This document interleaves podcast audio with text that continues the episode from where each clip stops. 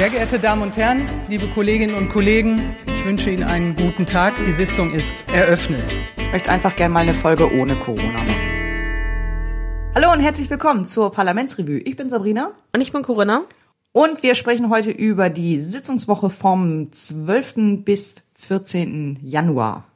Heute ist der 15. Januar, das heißt, wir kommen ganz frisch aus den Sitzungen raus. So schnell waren wir, glaube ich, noch nicht. Nee, bisher, bisher? noch nicht. Äh, bisher war dann doch immer noch eine Woche dazwischen. Ähm, merkt man auch an unserer Vorbereitungszeit, hatten wir beide nicht besonders viel. Ähm, macht aber nichts, denn äh, wir werden heute vor allem über allgemeinere Politikansätze sprechen. Ähm, bevor wir da aber einsteigen, muss ich noch kurz eine äh, Fehlerkorrektur nachschieben. Ich hatte in der letzten Folge gesagt, dass Sven Giegold ins Finanzministerium geht. Er geht allerdings ins Wirtschaftsministerium. Ich habe keine Ahnung, wie ich darauf gekommen bin. Also es hätte mir eigentlich auffallen können, weil ja das sehr ungewöhnlich gewesen wäre, dass dann jemand von den Grünen ins FDP geführte Finanzministerium geht. Ist mir aber irgendwie nicht aufgefallen, war, wäre, war auch falsch. Kann ja mal passieren. Damit ist allerdings meine schöne Theorie dieses Ausgleichs leider gestorben. Aber gut, dann würde ich sagen, halten wir uns gar nicht lange auf. Äh, äh bitte, Frau Präsidentin. Damit rufe ich dann die Tagesordnung, den Tagesordnungspunkt 1 auf, die Befragung der Bundesregierung.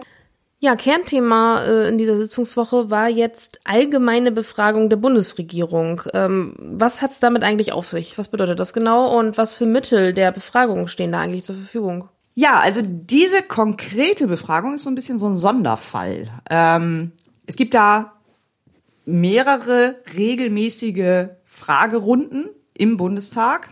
Ähm, ich fange mal mit den regelmäßigen Sachen an und dann kommen wir zu den speziellen. Was standardmäßig jede Woche passiert, ist halt eine Befragung der Bundesregierung. Das ist so ähnlich wie das jetzt auch, was äh, diese Woche passiert ist. Und das findet immer mittwochs statt, nach der Kabinettssitzung. Und jede Woche steht halt ein anderer Minister, eine andere Ministerin, steht im Parlament für Fragen zur Verfügung. Bei dieser Befragung können die Abgeordneten dann spontan Fragen stellen. Also der üblicherweise hält der Minister, die Ministerin hält so ein Eingangsstatement, äh, er erläutert vielleicht einen aktuellen Kabinettsbeschluss, der jetzt gerade eben gefällt wurde ähm, oder berichtet sonst über die Arbeit des Kabinetts und die Abgeordneten können dann spontan Fragen dazu stellen. Das dauert äh, eine Stunde ungefähr, äh, findet wie gesagt jede, jeden Mittwoch statt. Und direkt im Anschluss danach gibt es dann die Fragestunde. Das ist nochmal ein bisschen was anderes. Die Fragen dafür müssen dann vorher von den Abgeordneten eingereicht werden. Ah. Die Abgeordneten können bis zu zwei Fragen stellen äh, die dann auch vorher vorab veröffentlicht werden. Da gibt's dann auch immer so eine, so eine Drucksache, die dann erscheint. Ähm, wenn die Zeit dann nicht reicht, dann werden die Fragen schriftlich beantwortet. Auch dafür die Fragestunde ist jeweils immer eine Stunde angesetzt. Das sind halt so diese regelmäßigen Fragerunden, die im Parlament direkt stattfinden. So, abgesehen davon haben die Abgeordneten aber noch andere Fragemöglichkeiten. Weil grundsätzlich ist es ja so, die, Ab dass die Aufgabe des Bundestags, die Aufgabe des Parlaments ist es, die Regierung zu kontrollieren. Ähm, dafür müssen sie natürlich erfahren, was da passiert. Und ähm, diese Fragemöglichkeiten, ich sortiere die jetzt mal von klein nach groß. Die kleinste Möglichkeit äh, sind die schriftlichen Fragen. Das heißt, alle Abgeordneten können pro Monat bis zu vier Fragen stellen, die dann innerhalb einer Woche von der Bundesregierung beantworten, beantwortet werden sollen. Das klappt auch oft. Oft? So, also oft. es gibt Ausnahmen? Es gibt Ausnahmen, aber so, also so im Großen und Ganzen klappt das schon mit einer Woche. Gut, können auch mal anderthalb sein, aber wollen wir nicht kleinlich werden. Und ähm, die Antworten erscheinen dann jede Woche einmal in so einem gesammelten Dokument. Ähm, was mich dann schon wieder nervt, weil dieses, äh, dieses Dokument hat kein vernünftiges Inhaltsverzeichnis und du findest da eigentlich auch nicht so richtig was drin wieder. Deswegen hatte ich mir jetzt kürzlich so ein kleines Tool gebastelt, äh, was äh, mir aus diesem Dokument immer eine Fragenwolke erzeugt. Die poste ich jetzt jede Woche auch auf Twitter. Also folgt uns auf Parlamentsrevue, wenn ihr die Fragewolke jede Woche sehen möchtet. Das ist ja ein netter Service. Das ist ja sehr, sehr nett von dir. Ja, ne? Danke. Das klang gar nicht gestellt oder so. Das sollte überhaupt nicht so klingen. Ich lasse es trotzdem drin. Das sind also die schriftlichen Fragen. Ich mache einfach weiter. Mach du, lach du ruhig. Dann zusätzlich zu den schriftlichen Fragen, das sind halt so einzelne kurze Fragen. Da kannst du jetzt nicht so ein riesen Pamphlet schreiben oder so. Das sollte schon einigermaßen auf den Punkt sein, sonst wird es einfach nicht beantwortet. Für, für größere Themen oder mehrere Fragen zu einem Themenbereich gibt es dann die Instrumente der, Gro äh, der kleinen und der großen Anfrage. Die sind im Wesentlichen sind die fast dasselbe. Also für die große darfst du noch ein bisschen ausführlicher werden und noch mehr Fragen stellen. Also groß im Sinne von mehr Text in der Frage oder groß im Sinne von äh, bedeutungsvolleres Thema? Sowohl als, naja, ja, bedeutungsvolleres Thema, äh, aber vor allem umfangreicher in der Beantwortung. Also wo, wo dann die, die Bundesregierung und äh, die Ministerien dann wirklich tiefer recherchieren müssen, um sie zu beantworten. Mhm. Ähm, wichtiger Unterschied zwischen den beiden äh, Instrumenten ist dann auch noch, dass die kleine Anfrage wird halt komplett nur schriftlich beantwortet, äh, während die große Anfrage auch auf die Tagesordnung der Plenarsitzung gesetzt werden kann. Also die wird dann auch im Parlament tatsächlich debattiert. Die große Anfrage wird relativ selten eingesetzt mittlerweile. Also in der gesamten letzten Legislaturperiode gab es gerade mal so 35 also über die vier Jahre verteilt. Also das, äh, es ist, bedeutet halt auf beiden Seiten sehr viel Arbeit. Also man muss halt auch für die Fragen natürlich schon sehr viel Recherchearbeit reinstecken. Ähm, das muss halt auch irgendeiner schreiben. Dann dauert es auch meistens sehr lange, bis die Bundesregierung dann fertig ist, weil dafür haben sie natürlich auch mehr Zeit. Und ähm, gerade bei aktuellen Themen ist dann das Thema im Zweifel schon wieder nicht mehr aktuell. Ähm, deswegen wird das relativ selten genutzt. Ähm, und man geht dann eher auf, wir stellen eine kleine Anfrage und dann einen Antrag, um es dann im Parlament zu, äh, zu diskutieren. Ist so die gängigere, der gängigere Ansatz.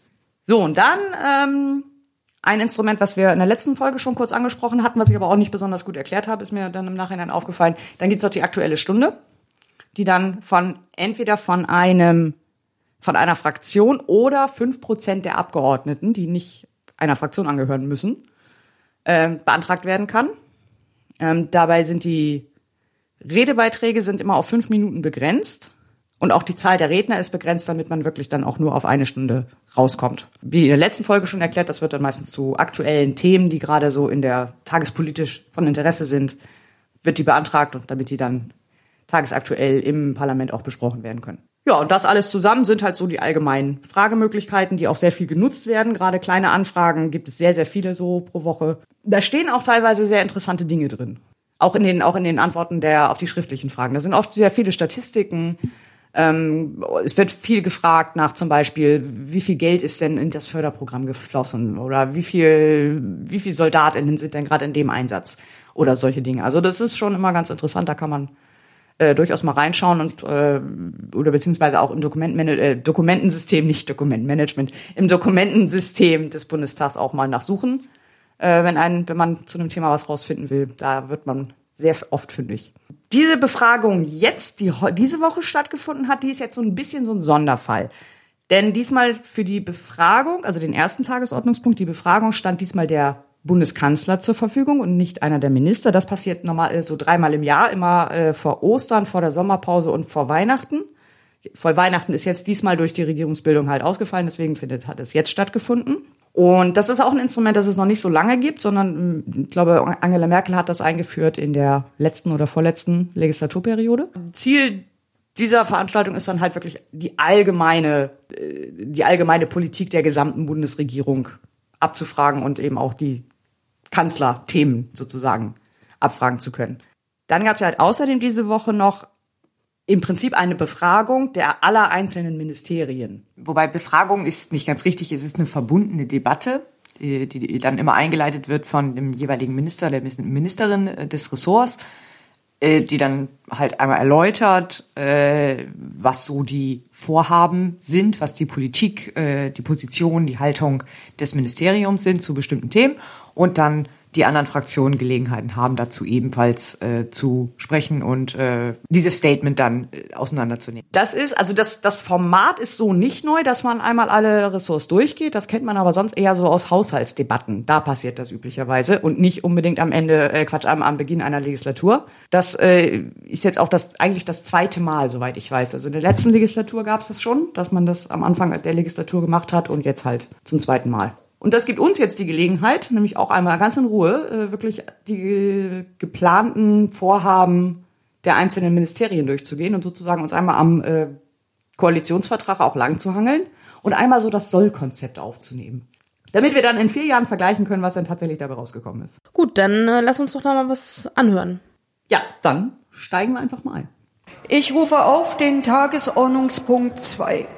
Vereinbarte Debatte zur Politik der Bundesregierung. Das Wort hat die Bundesministerin Nancy Faeser. Wir wollen mehr Fortschritt wagen. Fortschritt bedeutet Sicherheit. Nur so werden wir den notwendigen Rückhalt für Veränderungen haben. Wir sind ein starkes Land. Die überwältigende Mehrheit in unserem Land steht hinter unserer Demokratie und ihren Institutionen. Aber zur Wahrheit gehört auch, die Pandemie zeigt Risse in unserer Gesellschaft, Protest, Erschöpfung, Wut. Aber unsere Gesellschaft ist nicht gespalten und wir lassen uns auch nicht spalten. Wir sind ein Land und halten zusammen. Rechtsextremisten gewinnen leider zunehmend regional an Einfluss. Die kämpfen nicht gegen Corona, die kämpfen gegen unsere Demokratie, meine Damen und Herren. Wir haben alle extremistischen Bedrohungen im Blick, den Islamismus, den Rechtsextremismus und den Linksextremismus. Aber die größte Gefahr für unsere Demokratie ist der Rechtsextremismus.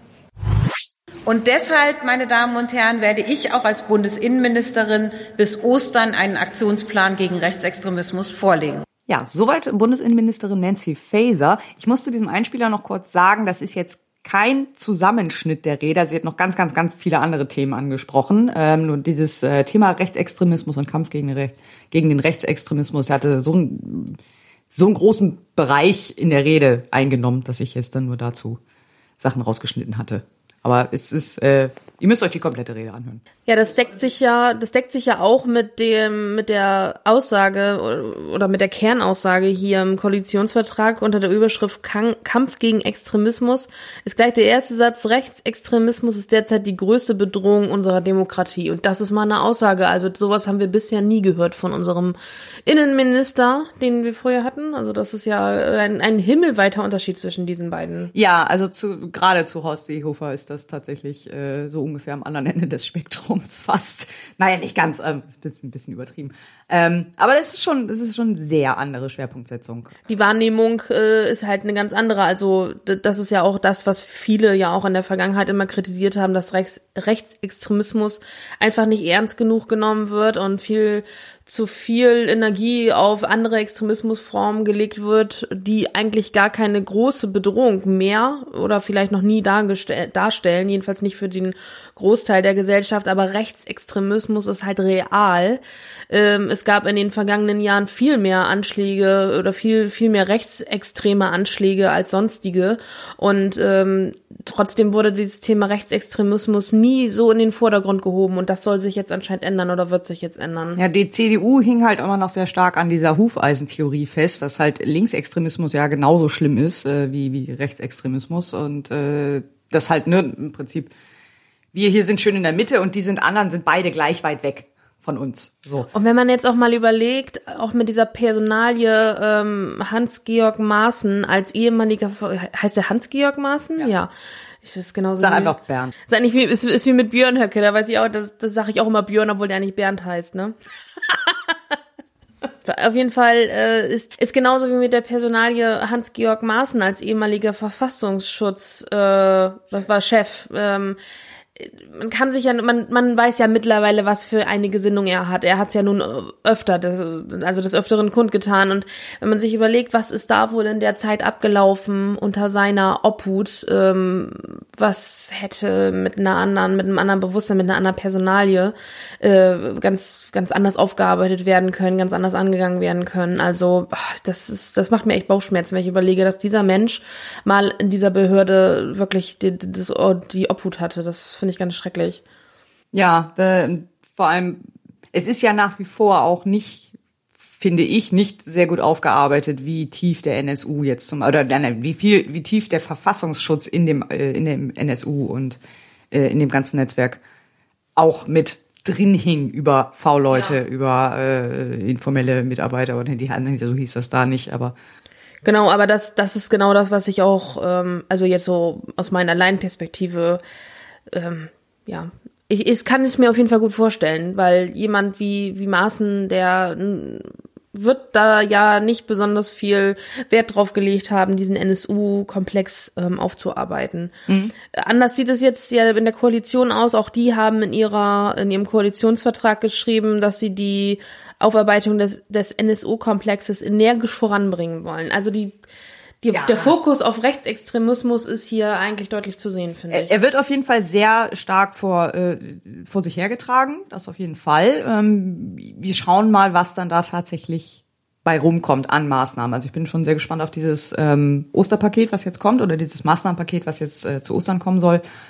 Ähm, ansonsten stand jetzt im Ko Koalitionsvertrag selber, standen jetzt an konkreten Maßnahmen zur Bekämpfung jetzt nicht so viel drin. Also nee, konkrete Maßnahmen nicht. Äh, man, man, hat halt nur eine Idee davon, was äh, oder ja, wo das Bewusstsein des, des Innenministeriums liegt. Und das ist jetzt ein anderes als ja. vorher. Ja, es wird sicherlich sehr, sehr anders geführt. Ich meine, auch Nancy Faeser ist jetzt auch die erste Frau, die äh, in Deutschland die äh, das Bundesinnenministerium leitet. Mhm. Das äh, wird sicherlich auch nochmal irgendwie einen, Unterschied machen in der ganzen Herangehensweise. Und äh, ein paar Sachen gab es ja auch, die konkret äh, genannt wurden. So zum Beispiel, äh, dass die, die Sicherheitsüberprüfung von Bewerberinnen äh, überarbeitet werden soll und da stärker auf, auf solche Themen geachtet werden soll, äh, dass die Ausbildung der Polizei und der äh, anderer, ja auch der, auch Verfassungsschutz und alle, die da äh, eine Ausbildung machen, ähm, dass da auch die Ausbildung stärker ausgerichtet werden soll auf eben demokratische Grundprinzipien und äh, oder wie hieß es? Genau, noch stärker auf die Grundsätze der freiheitlich-demokratischen Grundordnung ausgerichtet werden soll. Und was ich auch interessant finde, ist, dass im Koalitionsvertrag auch explizit als ähm, Bestrebungen, gegen die man entschieden vorgehen will, auch Verschwörungsideologien genannt sind. Ja, das ist ja auch überhaupt diese ganze, diese unfassbaren Desinformationskampagnen, gegen die ja nichts unternommen wird. Also das nimmt man ja irgendwie so als gegeben hin, dass halt von allen möglichen Seiten wirklich gezielte Desinformation betrieben wird, auf allen Kanälen. Und äh, da, da hoffe ich auch, wobei das fand ich nicht so gut herausgehoben, aber ich hoffe auch, dass da auch wirklich äh, stärker gegen vorgegangen wird, äh, um, um solche da einfach auch die Quelle nach Möglichkeit irgendwie abzuschalten oder ja oder wenn man nicht die Quelle abschalten kann, weil sie halt in Russland ist, dann äh, oder zumindest. Oder Dubai oder so, man weiß es nicht, ähm, dass man dann äh, ja da eben über über Bildung, über Aufklärungskampagnen, über Fact-Checking dagegen arbeitet, dass sich das eben nicht weiter verbreitet. Ja, gut, bei manchen wird Hopfen und Malz verloren sein, aber man kann natürlich versuchen, so wenig oder äh, also so wenig Leute zu verlieren an diese Richtung. Ähm, wie ja, vor allem wenn der Schwachsinn kein Futter mehr kriegt, dann stirbt er auch irgendwann. Ja. Also man muss dann halt irgendwie, oder wenn, wenn dir eben genug verständliche, leicht zugängliche und gut präsentierte äh, Fakteninformationen zur Verfügung stehen. Das ist ja auch, finde ich, auch ganz oft so, so ein bisschen schwierig an dieser Geschichte. Diese, diese Desinformation und so weiter, das ist halt der Teil, den du hast, der ist leicht zu verstehen, der ist leicht zu verdauen und der klingt erstmal auf den ersten Blick irgendwie plausibel. Die Gegenerklärung, warum das jetzt Schwachsinn ist, die ist halt immer mega kompliziert. Also da muss ja. man auch, glaube ich, einfach eine andere Kommunikationsstrategie fahren. Also du meinst in einer immer komplexer werdenden Welt, in der wir uns befinden, in der Informationen einfach nicht mehr so banal und einfach sind, wie es früher mal war, suchen die Leute immer mehr Ausflüchte in einfache Erklärungen, in einfache ähm, Sätze und finden sie dann in diesen populistischen Veröffentlichungen. Ich würde ich es nicht mal Ausflüchte nennen. Das klingt so, das ist so, so ein bisschen negativ konnotiert. Ähm, du, du kannst, glaube ich, so ein Tag hat halt nur 24 Stunden. Du kannst einfach nur begrenzt Informationen verarbeiten so pro Tag. Und wenn du sowieso sowieso ein Leben hast, was sehr voll ist mit allem Möglichen, mit mit äh, Arbeit, mit Kindern, mit hier, keine Ahnung, ich muss mich um meine Angehörigen kümmern und ich habe irgendwie Stress und so weiter, dann hast du einfach nicht die Hirnkapazität und die Denkzeit äh, äh komplexe Informationen aufzunehmen. Aber den ganzen Tag. Okay, also ist das denn ein Problem, dass es jeden, jederzeit ganz viele Informationen zur Verfügung stehen, aber der, der Mensch äh, von der Zeit her und von der Kapazität her gar nicht äh, die Möglichkeit ja. hat, das alles zu selektieren und aufzunehmen. Ja, ja, in das ist der Unterschied zu früher, wo, genau. wo, wo ja eigentlich auch viele Dinge passiert sind, wo man hätte auch ja schon, also in, auch in den 90ern sind ja Dinge passiert, wo, wo hätten sich irgendwelche Verschwörungsideologien bilden können. Mhm. Aber da waren eben die sozialen Medien, die ganzen, also diese ganze äh, ne, äh, ja dieser Informationsschwall, halt der einem täglich entgegenkommt, ja. ja. noch nicht so hoch. Da haben die Leute abends nur die Tagesschau geguckt und das ist war, war für die die Wahrheit so, ne? Und das das oder noch die Tageszeitung und mehr Informationen hatte man dann ja eigentlich nicht. Die die, die Tageszeitung und vielleicht abends noch eine Nachrichtensendung. Und heute ist es einfach die Flut und kann, man man hat die nicht mehr oder es gibt Menschen, die das nicht mehr selektieren können. Was ist jetzt wirklich Echt und und dann und dann wird ich glaube, das kann dieser keiner. einfache Also Weg das gewählt. Ist, ich ich, ich glaube, das kann keiner. Jeder von uns hat äh, Probleme, äh, mit dieser Informationsflut äh, zu beherrschen und irgend- der irgendwie Herr zu werden. Nur äh, Ja gut, man kann natürlich priorisieren, äh, wenn ich jetzt sage, ich lese mir jetzt äh, Artikel durch von seriösen Wissenschaftlern äh, oder seriösen Journalisten, ähm, dann ist das natürlich was anderes, als wenn ich sage, ich bewege mich jetzt auf Telegram in irgendeiner Schwurbelgruppe. Ne? Das ist ja schon, also da, da differenziert man ja schon. Richtig. Aber das tun ja manche eben nicht. Für die oder die, oder sie differenzieren in die andere Richtung, kann Nee, man sie, ja auch die sagen. differenzieren, sie nehmen halt, ähm, jeder nimmt halt dann irgendwann nur die Quellen oder die Informationen an, die erstens man in der Lage ist zu verarbeiten, zeitlich und, und, und kapazitätstechnisch, und die aus Quellen kommen, die man selber für vertrauenswürdig hält. Ähm, wenn man jetzt als vertrauenswürdige Quelle nur noch irgendwie den Schwager und den Kollegen akzeptiert, dann kommt halt nur das, was die für so, also dann, dann kommt halt nur noch das, was von denen kommt. Wenn man, aber wenn man äh, irgendwann mal das Vertrauen in die in die Tagesschau, wenn man das Vertrauen in keine Ahnung, selbst die Wikipedia verloren hat, ähm, dann kommen halt keine vernünftigen Informationen mehr bei dir an.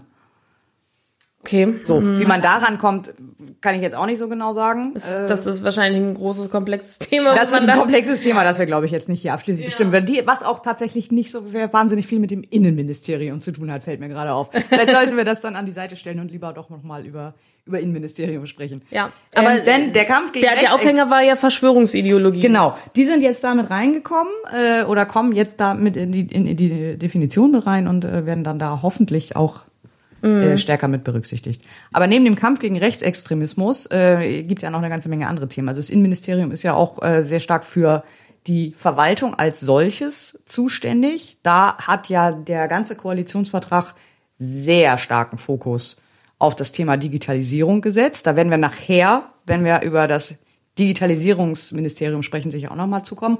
Ähm, aber gerade auch das Innenministerium, was eben äh, einen großen Teil der Ver Verwaltungsinfrastruktur auch äh, stellt und da einfach so ein Kernministerium dafür auch ist, ähm, auch das spielt in dem, in dem Bereich eine sehr große Rolle. Ja. Da Ja. wird sich sicherlich auch sehr viel tun. Das Thema Digitalisierung, das ist ja so ein Herzensthema von der FDP. Und äh, die haben doch auch das Digitalministerium inne, ne? Oder ich meine ja, ne? Ja, das ist Volker Wissing. Ja. Digitales und Verkehr. Okay, also aber auch ein großes Thema im Innenministerium, ja.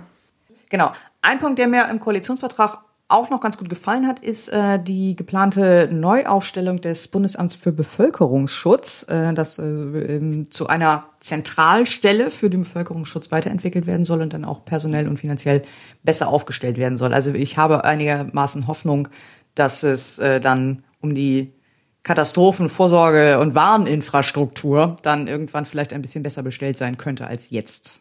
Vielleicht findet der Warntag dieses Jahr sogar mal statt. Der hat doch mal stattgefunden. Ja, der, da Auf dem ist er- Papier. Der hat stattgefunden, Medien. ist grandios gescheitert. Dann ist er die, für das nächste Jahr direkt abgesagt worden, nach dem Motto, ja, nee, das schaffen wir bis dahin nicht. Und deswegen hoffe ich, dass er vielleicht dieses Jahr stattfindet. Dann kommen wir zum nächsten Ministerium. Okay. Dr. Marco Buschmann für die Bundesregierung. Einigkeit und Recht und Freiheit. So heißt es im Lied der Deutschen.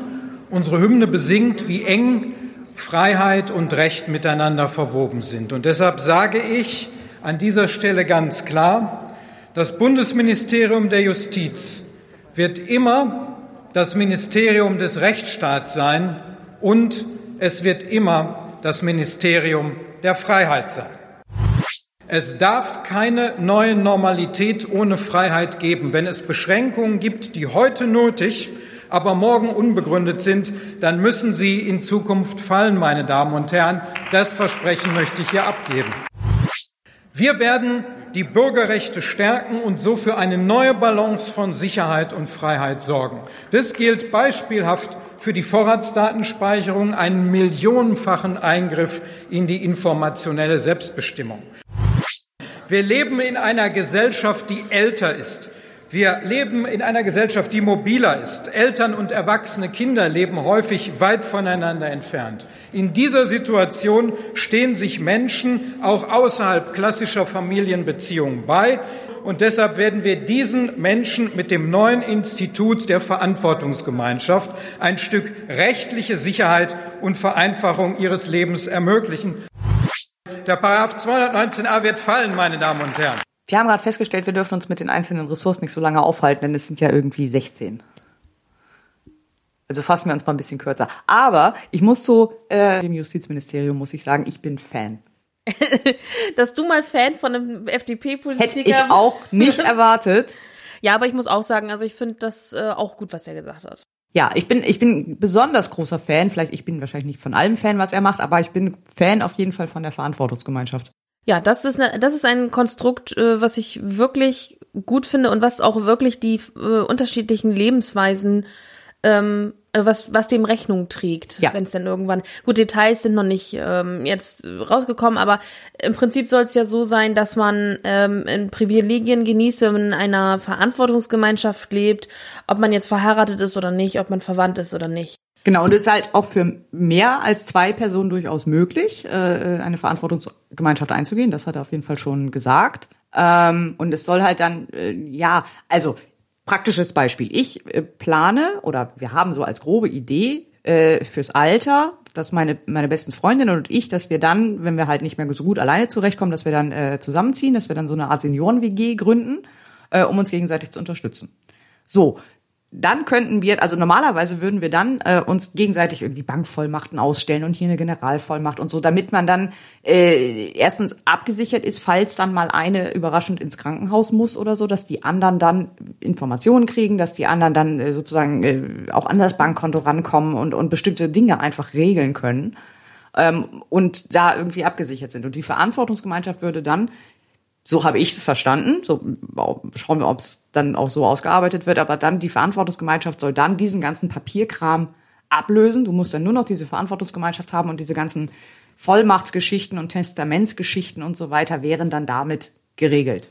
Und auch rechtssicher geregelt, weil bei den Vollmachten hast du natürlich immer die Gefahr, dass du jetzt genau diese eine wichtige Sache irgendwie vergessen hast oder du bist noch nicht dazu gekommen oder es fehlt noch irgendein Zettel oder sowas. Und das kann dir halt mit der Verantwortungsgemeinschaft dann nicht Ja, ist- man muss ja auch sagen, es ist, äh, wenn man sowas nicht hat, also keine Verantwortungsgemeinschaft hat und dann alles über den äh, bisher regulären Weg regelt, das ist ja auch viel mit Notarkosten zum Beispiel verbunden. Eine Generalvollmacht, das äh, muss notariell beglaubigt werden.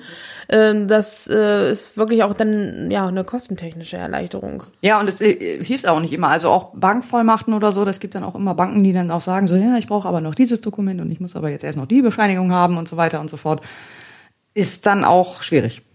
Gut, man muss natürlich sehen, inwieweit das dann tatsächlich die einzelnen Dinge ersetzt, weil es ist ja auch immer noch zum Beispiel in einer Ehe, das ist ja eine, eine Ehegemeinschaft, hat ja auch ähm, Privilegien, die man jetzt als nur zusammenlebend nicht hat. Aber zum Beispiel, wenn wir jetzt auf das Thema Bank mal äh, gucken, was du eben sagtest, ähm, ich hätte ja trotzdem keine Bankvollmacht, nur weil ich äh, verheiratet bin. Also ich kann nicht nur, ich kann nicht an das Konto von meinem Ehemann, nur weil wir verheiratet sind. Ja, okay, ja, Bankvollmacht dann vielleicht nicht unbedingt, aber dann im, im, im, im Sterbefall sozusagen, also dass das dann auch so erbschaftstechnisch Genau, dann besser das, funktioniert. Dass das Erbrecht auch äh, dahingehend ausgeweitet wird, dass eben dann die Verantwortungsgemeinschaft dann auch eine, ein, ein, ein Erbanteil bekommt. Oder dass man dann als Verantwortungsgemeinschaft auch zusammen ein Konto eröffnen kann, einfach.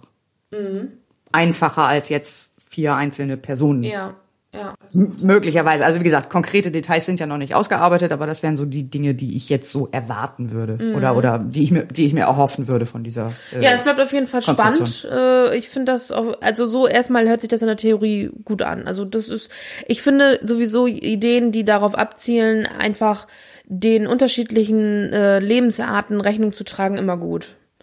Ja, auf jeden Fall, genau. Also dass Jede- man einfach dass jeder- verschiedene Lebensentwürfe Genau. Entwürfe ermöglicht und äh, äh, dann auch rechtssicher, äh, rechtssicher gestalten lässt. Ja, und gut. dass, dass, dass keiner sich in irgendwie in, in seiner, seiner Art und Weise zu leben irgendwie eingeschränkt fühlt, nur weil, weil irgendwie da, da, das Recht äh, noch aus dem vorherigen äh, Jahrzehnt, Jahrhundert ist, was es dem immer noch nicht Rechnung trägt, wie es ja bisher teilweise ist. Ne? Ja. ja, da ist die FDP tatsächlich da an der Stelle gut aufgehoben, weil die FDP hat ja doch eher so den Ansatz, dass sie nicht so sehr dran hängen, wie, wie sie gerne hätten, wie Leute leben sollen, so wie andere Parteien das tun, sondern die FDP ist noch mit am ehesten geneigt zu sagen oder anzuerkennen, okay, das ist halt die Realität, so leben halt Leute, also bauen wir jetzt die Rahmenbedingungen dafür. Ja, das ist alles, alles unter dem äh, großen Punkt Freiheit. Ne? Ja, Man soll die genau. Freiheit so haben, zu leben, wie er möchte und äh, ja, das ist halt eben der, der Liberalismus. Ja, Ne? dass ich mich mal positiv über die FDP äußere. Aber gut, irgendwas kann jeder. ja. Ähm, Abschaffung der Vorratsdatenspeicherung muss ich auch noch hervorheben. Auch Fan von, absolut. Ähm, wir haben ja jetzt diese komische Situation, dass die Vorratsdatenspeicherung rein theoretisch noch im Gesetz steht, sie aber vom Verfassungsgericht für äh, äh, verfassungswidrig erklärt wurde und die deswegen nicht angewendet wird. Und ja, das muss halt weg. ja. Also die Vorratsdatenspeicherung ist halt tot. ja. Jetzt räumen wir sie halt einfach endlich mal raus. Ja, gut. Finde ich sehr gut. Ja. Wollen wir jetzt echt hier mit so einer Lobeshymne dieses Kapitel beenden? Warum nicht? Na gut, gehen wir zum nächsten. Und der Themenbereich wird eröffnet von der Bundesaußenministerin für die Bundesregierung von Annalena Baerbock. Seit Wochen lässt Russland an der Grenze zur Ukraine Truppen aufmarschieren. Auf diese Provokation haben wir als Bundesregierung gemeinsam mit unseren Partnerinnen und Partnern deutlich reagiert. Es gibt keine Entscheidung über die Sicherheit in Europa ohne Europa. Die aktuelle Situation spiegelt die Welt, in der europäische Außenpolitik sich neu bewähren muss. Eine Welt mit wachsenden geopolitischen Spannungen, in der es zwar zum Glück keine Blockkonfrontationen mehr gibt, aber ein Wettbewerb zwischen autoritären Kräften und liberalen Demokratien. Als starke Wirtschaftsnationen in Europa und vor allen Dingen als gemeinsame europäische Werteunion muss unser Anspruch als Europäerinnen und Europäer sein, und das wird auch das Leitmotiv unserer deutschen G7-Präsidentschaft sein, deutlich zu machen, wofür wir stehen und nicht nur, wogegen wir sind. Wir stehen als Europäerinnen und Europäer für eine regelbasierte internationale Ordnung. Und vor allen Dingen stehen wir für ein vorausschauendes, präventives Handeln. Extreme Hitze, Trockenheit oder steigende Meeresspiegel können Regionen unbewohnbar machen. Indonesien plant deshalb bereits den Umzug seiner Hauptstadt. Und deswegen machen wir als neue Regierung Klimaaußenpolitik jetzt zur Priorität. Liebe Kolleginnen und Kollegen, wir haben als neue Bundesregierung zudem eigentlich eine Selbstverständlichkeit im Koalitionsvertrag formuliert, nämlich eine Politik auf Höhe der gesellschaftlichen Realität zu machen. Und das gilt auch in der Außenpolitik. Daher folgen wir dem Beispiel Kanadas und Schwedens und setzen eine Strategie für eine feministische Außenpolitik auf. Also was meinst du? Ähm, kann man daraus hören, dass das Außenministerium einen, ich will jetzt mal sagen, in Anführungszeichen härteren Kurs fahren wird zukünftig gegen Ich, Russland zum Beispiel? Äh, also ich habe echt nicht besonders viel Ahnung von Außenpolitik. Ich auch Muss ich erstmal so eingangs erläutern. Ähm, ich bin, ich bin nicht so ganz sicher, was tatsächlich ein Minister, eine Ministerin im Außenministerium auch bewirken kann. Also ich weiß überhaupt nicht, ich kann nicht so gut einschätzen, was ist überhaupt der Handlungsspielraum, den man da so hat. Ähm, also ich meine, wenn man jetzt mal so in zum Beispiel auch in den Koalitionsvertrag reinschaut, es steht halt auch sehr wenig konkrete, also wirklich konkrete Formulierungen drin, weil du bist halt an der Stelle, glaube ich, immer total darauf angewiesen, äh, was aus anderen Ländern kommt, was in eben in internationalen Verträgen und so weiter dreht. Ich glaube, der Handlungsspielraum ist einfach extrem begrenzt und äh, Eigentlich, ich kann- eigentlich ich ist man nur Diplomat. ja, man äh, im Prinzip der Chefdiplomat, wenn Im man so will, ja. Chefdiplomat, ja. Genau, und ich kann also das, ich kann das ganz schlecht einschätzen. Also ich kann auch bestimmte Konflikte, ich äußere mich da am besten auch gar nicht zu, weil ich kann da auch nicht einschätzen, Ja. so, wer hat denn da jetzt recht und wer nicht und äh, hm.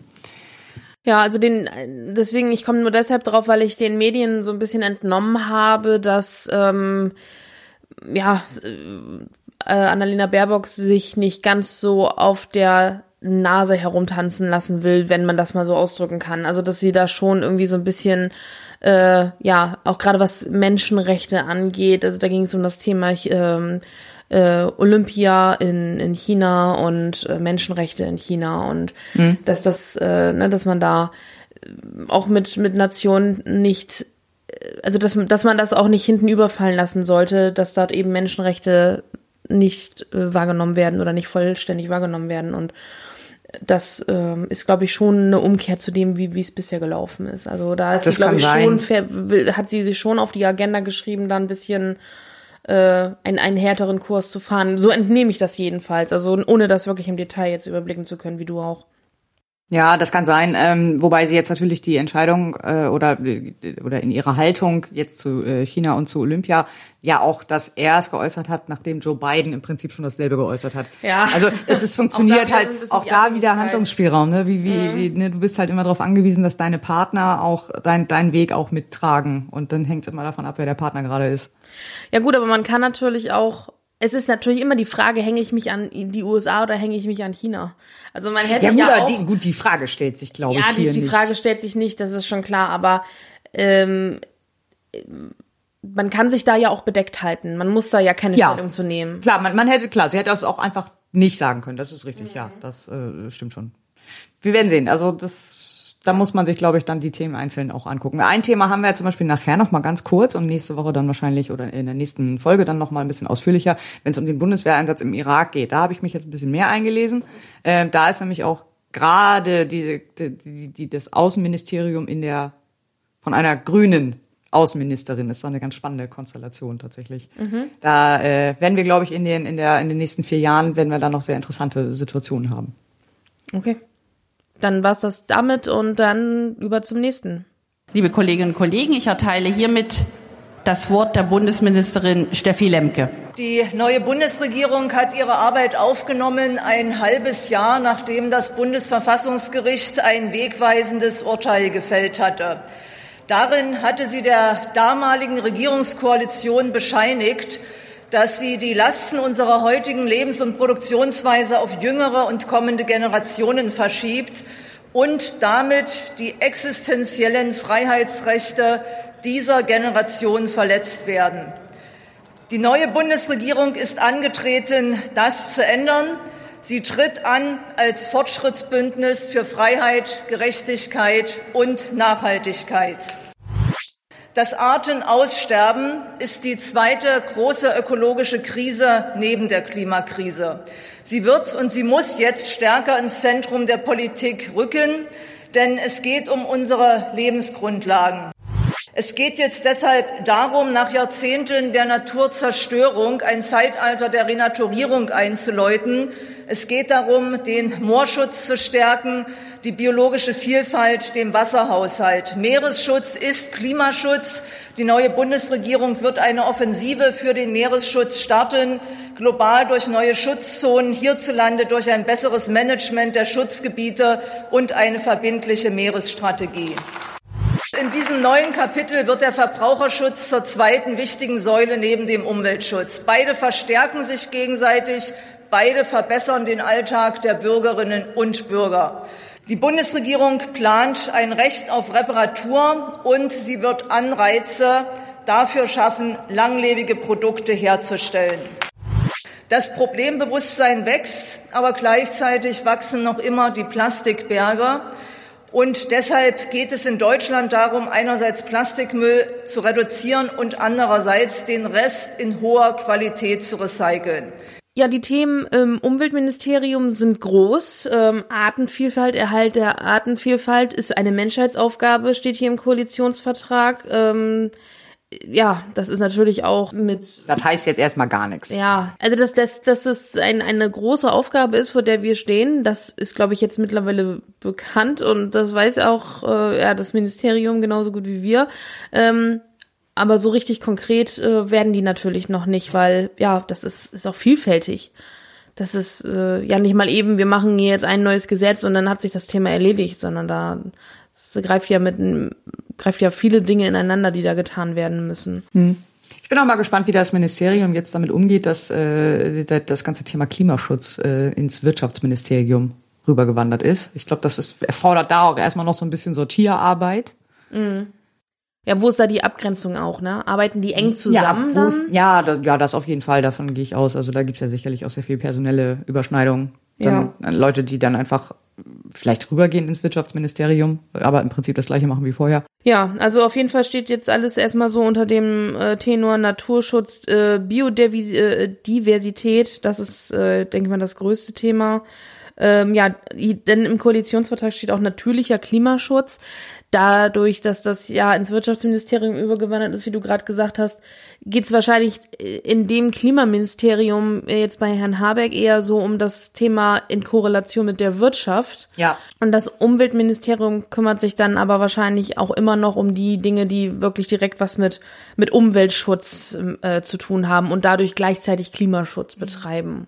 Was so häufig vorkommt, fand ich, also zumindest ist es mir irgendwie ins Auge gesprungen beim Lesen, ähm, dass das viele Vorhaben darauf abzielen, erstmal überhaupt die Datenlage zu verbessern. Also es sind viel so, dass dann Monitoring für bestimmte Dinge eingeführt werden soll, irgendwie Waldmonitoring zum Beispiel, ähm, dass da, ja, wie gesagt, die Datenerfassung allgemein erstmal verbessert werden soll. Mhm. Ich, ich weiß nicht, wie die Datenlage da jetzt momentan so ist. Aber ja, auf jeden Fall spannend. Also die Überschriften sind ähm, alle groß, also Bodenschutz, Kreislaufwirtschaft, ne, da, um das, da geht es um das Thema Recycling, das ist ja auch immer so ein, so ein Thema, hat sie ja auch gerade genannt.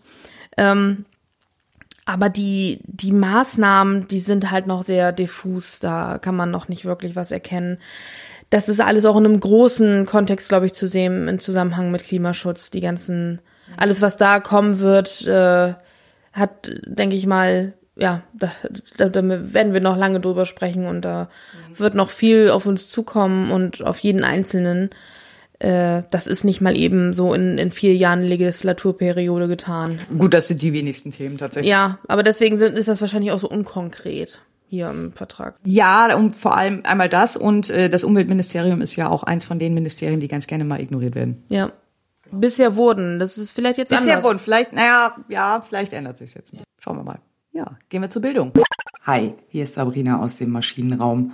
An dieser Stelle hätte eigentlich der Teil zum äh, Wirtschafts- und Klimaministerium kommen können, aber den haben wir irgendwie total verpeilt. Wir liefern den in der nächsten Folge nach. Ich spiele euch jetzt aber trotzdem einmal den Zusammenschnitt der Rede von Robert Habeck ein. Wir gehen dann direkt danach zum Thema Bildung. Das Wort hat jetzt der Bundesminister Dr. Robert Habeck.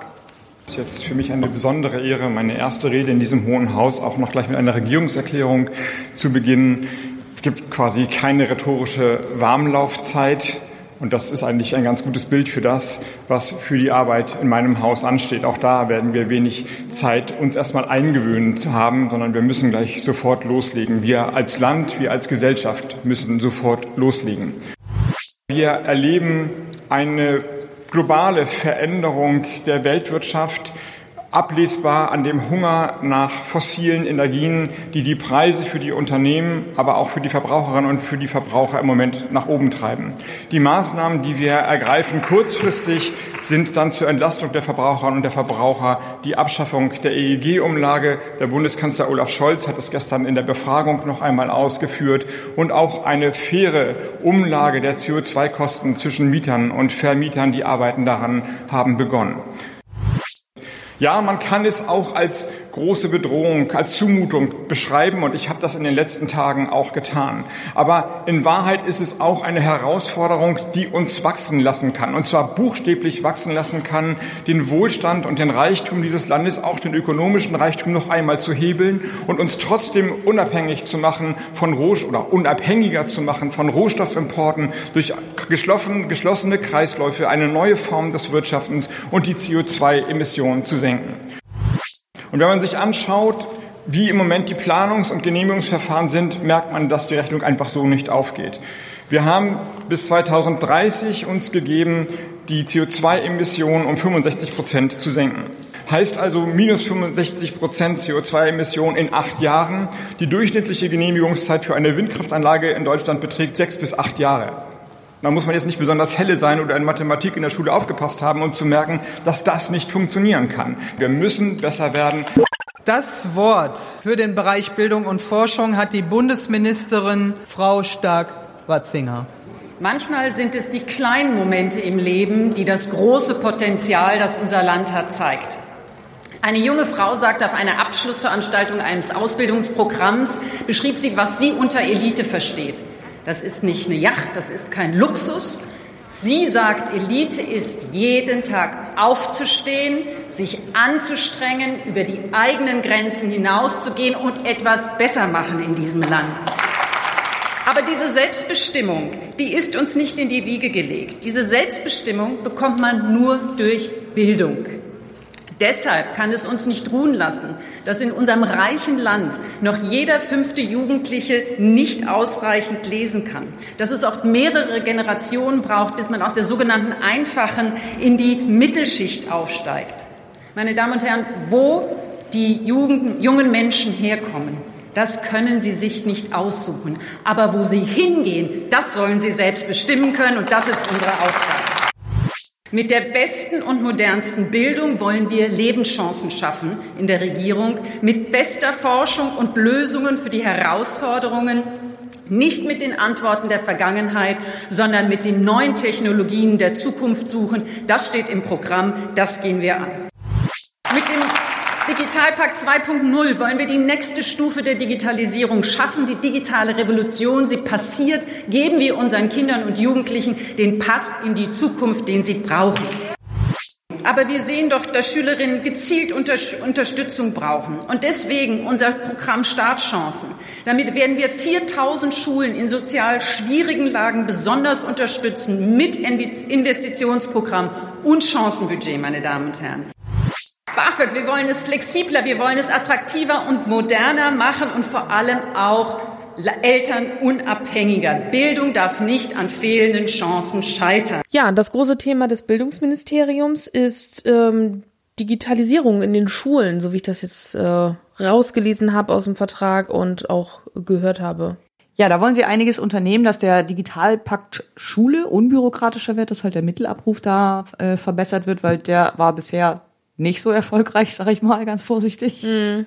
Ja, und ansonsten äh, kann ja auf Bundesebene auch nicht alles getan werden dafür, weil das ist ja immer noch Ländersache. Genau, viel kann man auf Bundesebene äh, im Bereich Bildung tatsächlich, zumindest für die einzelnen Schulen vor Ort, kann, kann die Bundespolitik relativ wenig machen, außer Geld bereitstellen. Mhm. Ähm, wobei, ich glaube, das große Problem beim Digitalpakt Schule ist ja, dass äh, sie Geld vor allem für äh, äh Hardware-Software-Ausstattung bereitgestellt haben, aber keins für Schulung und Fortbildung. Das, daran ist es dann irgendwie gescheitert. Also, wobei, wobei ich, so, ich, wahnsinnig gut kenne ich mich da jetzt nicht aus, aber äh, das ist so das, was ich mitbekommen habe. Ja, das wollen sie ja auch ändern. Also hier ist die Rede von einer ähm, äh, Bund und Länder gemeinsamen, also dass die, die Bund, Bund und Länder richten gemeinsam eine Koordinierungsstelle für Lehrkräfte Fortbildung, Fortbildung ein. Also sie wollen dann irgendwie die Schulung ähm, und die, die Digitalkompetenz der Lehrer vermutlich verbessern und das mit Bund und Ländern zusammen. Das ist auch dringend nötig. Ja. Mal gucken, mal schauen, wie erfolgreich sie damit sind. Und dann äh, liest man ganz oft, sie wollen das BAföG-Verfahren ja, das oder soll, die Mittel von aus BAföG wollen sie verbessern, Eltern unabhängiger machen. Das soll auch wohl das erste Projekt sein, was jetzt an, äh, in Angriff genommen werden soll. Da äh, hat jetzt äh, die Frau Stark-Watzinger in den letzten Wochen einige Interviews zugegeben und hat das da auch immer sehr hervorgehoben. Ähm, ich glaube, so wahnsinnig konkret ist es jetzt natürlich im Koalitionsvertrag auch noch nicht ausgeschildert. Ähm, aber es soll halt dieses, dieses, dass es elternunabhängiger werden soll, das ähm, mhm wird immer wieder betont. Ja, wir sind gespannt und. Ja, aber ich kann mir das nicht so richtig vorstellen. Also ich kann mir nicht vorstellen, dass sie es komplett elternunabhängig machen. Elternunabhängiger. Ja, ja, eben. Ne? Also weil, was heißt das? So, ne? Ja, vielleicht wird dann der Freibetrag oder die, die äh, Grenze, die Eltern verdienen dürfen, können, damit das Kind trotzdem BAföG bekommt, dass die gesenkt wird. Also dass gesenkt wird, erhöht wird, ich weiß jetzt gerade gar nicht, Zugunsten des Zugunsten, Studierenden. Genau. ähm, also dass, dass man schneller in die BAföG-Berechtigung reinkommt, auch wenn die Eltern jetzt nicht schlecht verdienen, sage ich jetzt einfach mal so, und ohne jetzt das genauer zu konkretisieren, was nicht mhm. schlecht verdienen bedeuten soll. Ja, wobei das mh, hm, würde mir jetzt nicht reichen. Also ein, ein das Hauptproblem mit BAföG haben halt vor allem die Leute, die keinen besonders guten Kontakt zu ihren Eltern haben. Ja. Äh, weil die einfach dann die nötigen Zettel nicht bekommen rechtzeitig und, und da immer ein Problem haben, weil du, du musst das ja auch jedes Jahr neu einreichen. Also zumindest war es damals so, als ich BAföG bekommen habe. Und äh, äh, wenn du wenn du einfach keinen guten Kontakt zu deinen Eltern hast und jedes Jahr dann hinrennen musst und, und äh, sagen musst, ja, ich brauche jetzt aber nochmal wieder eine Verdienstbescheinigung, ich brauche nochmal wieder den Zettel, nochmal wieder den Zettel, ähm, das ist halt schwierig. Und da hattest du, ähm, da hast du halt echte Probleme. Mhm. So und ähm, ja, wenn, wenn es nur ja die Freigebeträge angeht oder so, dann hilft das halt auch keinem von den. Ja. Ja, vielleicht wollen, sie das ja auch angehen, dass man äh, dann irgendwie die Informationen der Eltern nicht selber beschaffen muss, sondern das direkt abgefragt Ja. wird oder sowas, ja, aber vielleicht. kann natürlich auch sein. Ja, wir werden sehen. Also das, Schauen wir mal. ist alles nur aber das ist so ein Punkt, auf den werde ich auf jeden Fall achten, weil, äh, wie gesagt, nur da irgendwelche Freibetriebe anzuheben oder zu senken, je nachdem, ähm, Würde es wäre jetzt ein bisschen wenig. Mhm. Ja, das, das wäre wirklich ein bisschen wenig, vor allen Dingen, weil das Thema im Koalitionsvertrag auch ein paar Absätze füllt. Also wenn, wenn das jetzt nur das wäre, dann würde das irgendwie das nicht Ja, ja, rechtfertigen. genau. Ja, das stimmt. Ja. Und die Digitalisierung, also dass sie da, wenn sie da wirklich noch ein bisschen mehr reinstecken. Wobei auch da, hm, die Länder müssen halt mitmachen und die Kommunen. Ja, das ist ja Und das die Lehrer Thema. Das letztendlich. ist, das ist ja schon die ganze Zeit das Thema. Das ist ja, ähm, das, da muss es einfach eine bessere Zusammenarbeit geben. Also auch eine, ja, ich sag mal, wenn ich das Wort Koordinierung lese, dann bin ich ja immer schon ganz erfreut, weil genau das fehlt, glaube ich, oder fehlte bisher immer. Ja. Dass das wirklich auch von einer Stelle koordiniert wird und dass dann auch in, dass das überall auch jede Schule irgendwie erreicht und ne, auch in, in, keine Ahnung, sonst irgendwo, auch wenn die Lehrer da jetzt nicht so firm sind, wie das funktioniert, dass das trotzdem irgendwie alles gesteuert wird. Ja. Dann kommen wir zum, dann kommen wir so zu so einem Kernthema, würde ich sagen, der heutigen Zeit oder zumindest der aktuellen Zeit. Wir kommen ins Gesundheitsministerium. Juhu! Das Wort hat der Bundesminister für Gesundheit, Professor Dr. Karl Lauterbach. Wir treten gerade in das dritte Jahr der Pandemie ein und es kann ein ganz entscheidendes Jahr sein für den weiteren Verlauf. Für uns kann sich entscheiden, ob das Coronavirus zu einem endemischen Virus mit geringer Sterblichkeit, mit geringer Bedrohung unserer medizinischen Versorgung insgesamt und mit wenig Leid und Tod wird oder ob wir diese Gelegenheit verpassen. Wir müssen alles daran setzen, dass es kein viertes Jahr mit ähnlicher Bedrohung für unsere Gesellschaft mehr gibt. Also ich hätte mir ja gewünscht, dass er in einer Debatte, in der es um die Politik des Gesundheitsministeriums für die kommende Legislaturperiode geht, dass er vielleicht auch noch andere Themen anspricht als nur Corona. Also ich weiß jetzt nicht, ob das bewusst so gewählt wurde von ihm, dass er nur über Corona gesprochen hat, weil ähm, ihn das, weil das das prägende Thema sein wird. Aber ich glaube schon, dass er da realistisch ist, weil ich denke, dass dass ihn die oder dass die Legislaturperiode davon geprägt sein werden. Also die ganzen vier Jahre? Also das, da gehe ich von aus. Also das ist jetzt so meine meine Einschätzung, meine wirklich absolut laienhafte Einschätzung, was das angeht. Aber wir wir müssen ja erstmal aus der Pandemie in die Endemie kommen. Ja, äh, Christian dann- Drosten hat gesagt, das schaffen wir Ende des Jahres. Ja, Ende des Jahres. Dann sind die schon ein Jahr im Amt. Ja, ja, dann sind immer noch drei dann, Jahre Genau, dann, dann, dann bist du aber erst bei der Endemie. Das heißt, dann, also dann, dann wirst du ja äh, trotzdem noch mit diesem Virus zu tun haben.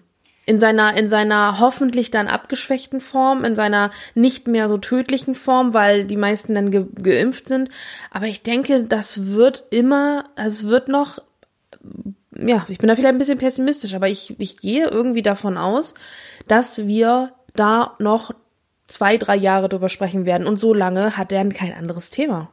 Also wenn das wirklich so wäre, dann ist das, das ist dann echt ein Problem, weil also gerade das Gesundheitsministerium hat ja so viele andere Themen eigentlich, die sie auch sehr viel mehr Ressourcen reinstecken. Also ich müssten. denke, da werden natürlich parallel auch noch andere Dinge ähm, gemacht. Ne? Das, das denke ich schon. Also die, ich glaube nicht, dass sich das gesamte Ministerium jetzt ausschließlich nur um Corona kümmert. Aber ich denke, dass das wirklich das prägendste Thema sein wird, auch noch in den nächsten Jahren. Da gehe ich, da gehe ich jetzt ehrlich gesagt so ein bisschen von aus. Also das ist, es würde mich nicht wundern, wenn es so wäre. Und es würde mich nicht wundern, dass er deswegen deine Rede auch komplett auf dieses Thema beschränkt hat. Ja, okay. Hm. Ist zwar, also ich hoffe natürlich, dass ich mich irre. Ne? Ich hoffe natürlich, dass wir. Das hoffe ich auch. Dass wir nächstes, also dass wir Ende diesen Jahres in, äh, wirklich von der Pandemie weg sind und dann in die in, in dem endemische Lage übergehen und dann wirklich das im Prinzip so behandelt wird wie eine saisonale Grippe. Hm. Aber ähm, Ja, und vor allem da halt das Gesundheitsministerium so nicht genau, mehr so beschäftigt. Genau, dass dann eben die Arbeit äh, des Gesundheitsministeriums sich wirklich ähm, ja, aber, aber auch da muss man einfach sagen, bis das soweit ist, dass auch dieses Thema Impfung, Impfverteilung auch jetzt so, ähm, also wie geht's weiter auch mit der Impfung? Das wird jahrelang noch ein Thema sein, da bin ich von überzeugt. Weil wir sind ja nicht in das ist ja keine Grippe, ne? Es ist äh, auch auch bei einer Grippe muss man sich jedes Jahr impfen lassen und mit einem veränderten Impfstoff, weil jedes Jahr auch die Influenza äh, sich verändert und solche Sachen. Also und und dafür ist das einfach zu groß. Also das das ich glaube nicht, dass das Ende des Jahres kein Thema, also ab Ende Nein, des Jahres Ende, Ende des Jahres jetzt nicht, aber also zumindest so, dass man eben auch dann nur noch so ein paar Leute damit beschäftigen muss und nicht kann mehr natürlich das sein, kann komplette natürlich sein. Ministerium. Aber das das sehe ich jetzt ähm, akut nicht. Nee, das, also ich glaube, dass sich der Großteil des Ministeriums schon jetzt um das Thema Corona dreht. Natürlich werden die parallel noch andere Themen haben, wie ich eben schon sagte, aber das Hauptthema wird, glaube ich, in den nächsten Jahren Corona sein. Na gut. Wie gesagt, es gäbe ja noch so viele andere. Ich meine, gerade auch im, Koalitionsvertrag steht ja auch eine ganze Menge zum Thema Pflege. Was äh, Pflege ist ja auch einfach. Ja. Das ist ja so mit unser Hauptproblem Mm. gefühlt gerade. Ja, ja, ja, das, das stimmt. Aber das ist, denke ich mal, auch eine Sache, die dann in Zusammenarbeit mit dem Arbeitsministerium auch ähm, dann ab, ja, was heißt abgefrischt, aber dass das dann irgendwie bearbeitet wird. Also Ja, was halt so die Arbeitsbedingungen angeht, Mhm. ja, ist richtig, aber es ist halt ja, die, die, die Grundstrukturen äh, müssen halt auch dringend überarbeitet werden. Ja. Also ich stecke da überhaupt nicht tief drin in dem ganzen Thema, aber äh, das ist halt so das, was man so mitbekommt. Auch das Thema, also auch zum Beispiel Digitalisierung im Gesundheitswesen ist ja auch im Koalitionsvertrag ein relativ großer Part, wie Digitalisierung in allen Themen ein großer Part im, Ge im Koalitionsvertrag hat. Ähm, da ist auch einfach noch sehr viel zu tun. Das wäre ja aber dann eher so ein Thema fürs Gesundheitsministerium. Also es kann natürlich Oder beziehungsweise auch für die Gesundheitsministerien der Länder wiederum, weil auch Gesundheit ist ja, Ja. zum großen Teil Ländersache. Also ich, ich denke mal, also das würde mich jetzt verwundern, wenn die, diese Themen nicht auch angepackt werden, weil sie ja auch im Koalitionsvertrag, wie du schon sagtest, enthalten sind. Deswegen werden da mit Sicherheit die äh, ähm, Mitarbeiter in den Ministerien oder in dem Gesundheitsministerium sich auch darum kümmern. Die Frage ist ja nur jetzt gewesen, warum hat er in seiner Rede nur über Corona gesprochen? Ähm, deswegen, deswegen heißt es ja nicht, dass das Ministerium nur sich um Corona kümmert. Also das wollte ich damit jetzt nicht sagen, aber ich denke, dass das halt so hervorgehoben wurde von ihm, weil das einfach das prägnanteste Thema sein wird. So, so gehe ich davon aus. Ja, okay. Na, ich meine, die, ne, die Priorisierung des Ministers prägt ja dann auch einfach die Arbeit im Ministerium. Ja, und man muss ja einfach sagen, das ist ja auch Lauterbachs äh, Thema. Das ist ja sein, das ist sein Steckenpferd, ne? Das ist sein äh, sein Thema jetzt schon gewesen, bevor er Minister wurde. Von daher ähm, ist das, denke ich mal, für ihn auch eine, ja, ein, eine, eine Sache, die er selber äh, als ganz hohe Priorität sieht. Und ähm, was wie gesagt nicht heißen soll, dass er die anderen Themen hinten überfallen lässt. Das will ich damit jetzt nicht unterstellen. Ja, das hoffe ich ganz stark. Weil, wie gesagt, das sind recht äh, wichtige Themen dabei auch. So was, was mir aufgefallen ist oder was mir persönlich aufgefallen ist äh, oder oder äh, relativ wichtig ist einfach die Versorgung der von psychischen Erkrankungen zu verbessern. Ja, das, das ist natürlich auch die, halt die haben ja auch, Part, an dem das ist halt auch sehr zugenommen in der, in der Pandemie jetzt.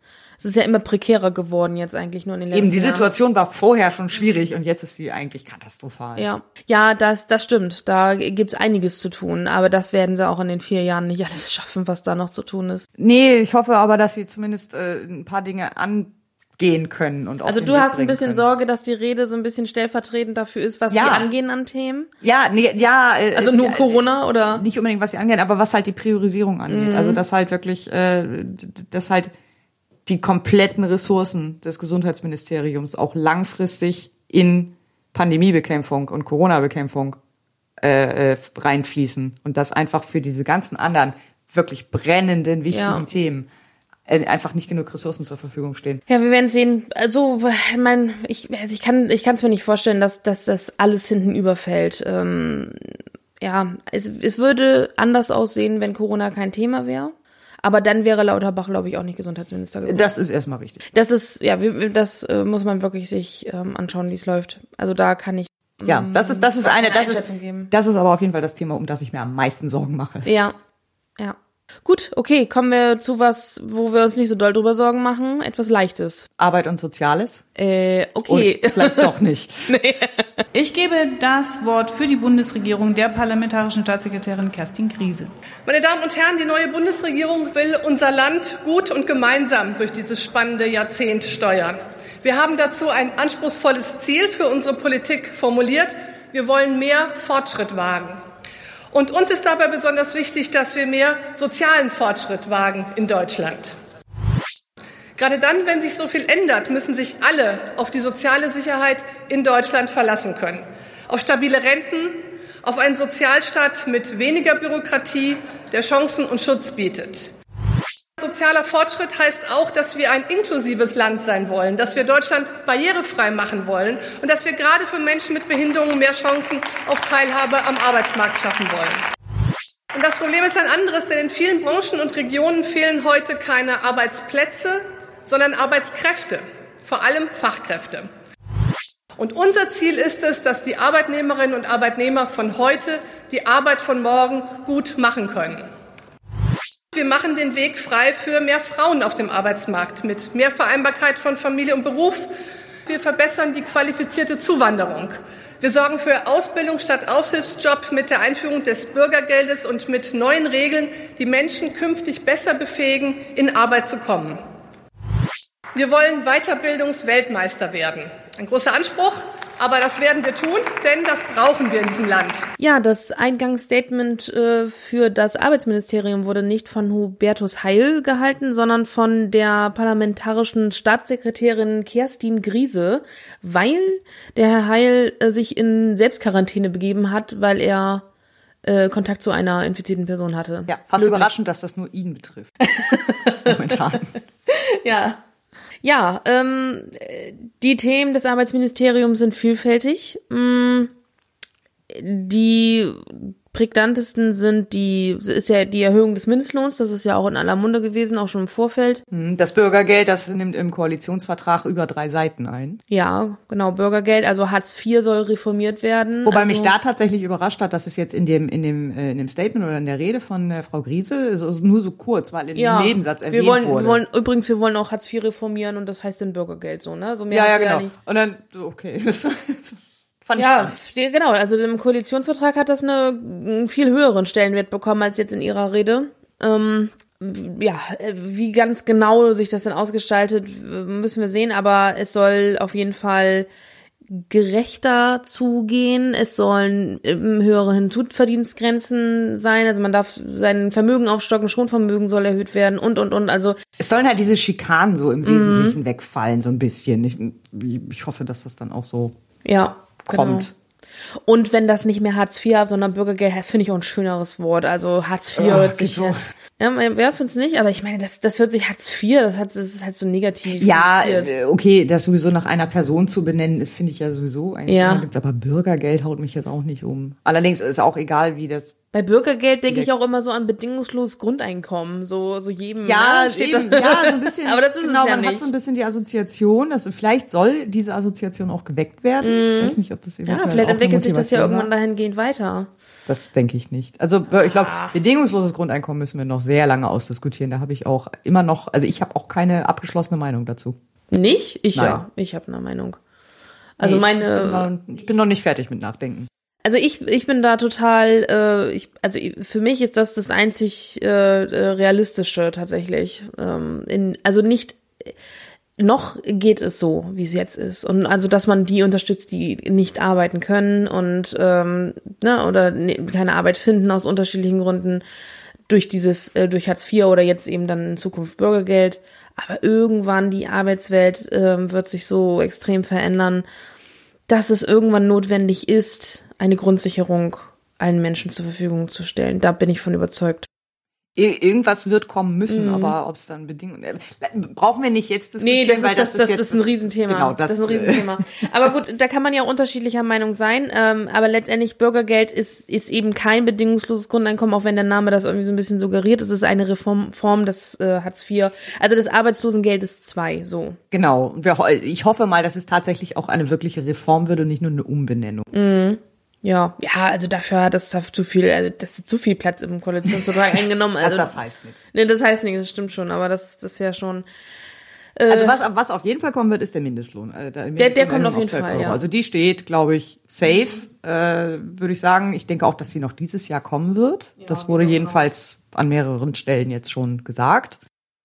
So, und dann ist noch die Rede davon gewesen, dass äh, Deutschland Weiterbildungsweltmeister werden will. Das finde ich auch einen ganz guten Weg, weil Weiterbildung ist tatsächlich äh, Ja. sehr mit das Wichtigste, was wir, glaube ich, auf dem Arbeitsmarkt gerade so brauchen. Ja, weil wie man schon gehört hat, das Problem ist äh, jetzt mittlerweile nicht mehr das, was wir vor zehn Jahren hatten ähm, oder vor 15 Jahren, äh, dass wir zu wenig Arbeitsplätze haben, sondern jetzt hat sich die Welt umgedreht. Wir haben zu wenig Arbeitskräfte, zu wenig Fachkräfte.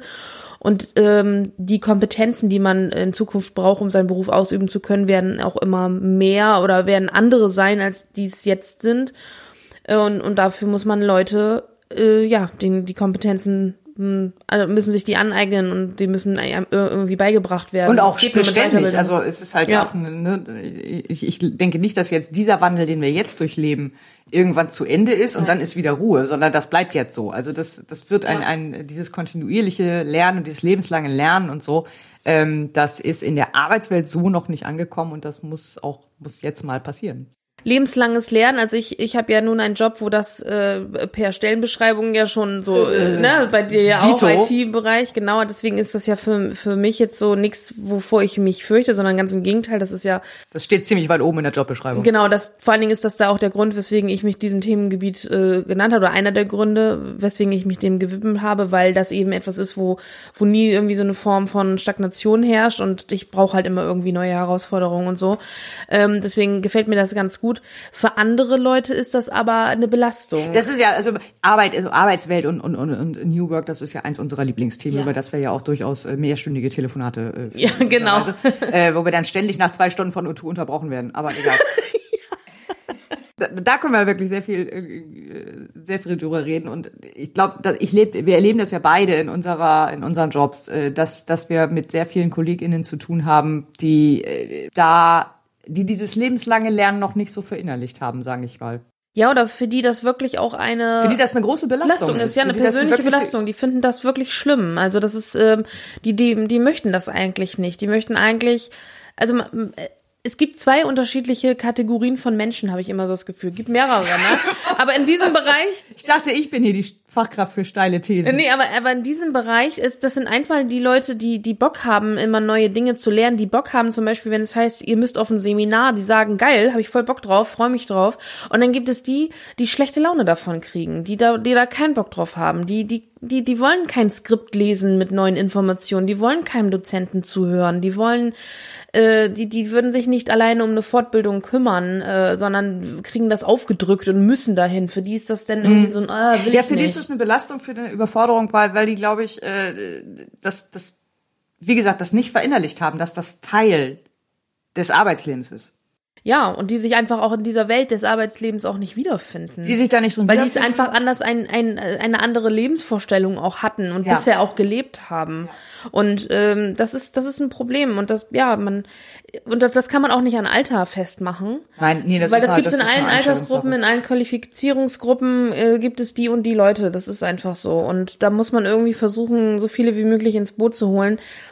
Weil es ist Fakt, ist Weiterbildungswertmeister äh, muss man wahrscheinlich werden, um damit Deutschland. Naja, alle können ja schlecht Weltmeister werden. ja, zumindest muss man sich dem Thema äh, an, annehmen. es gibt für jeden Pokal für die erfolgreiche Teilnahme. Ne?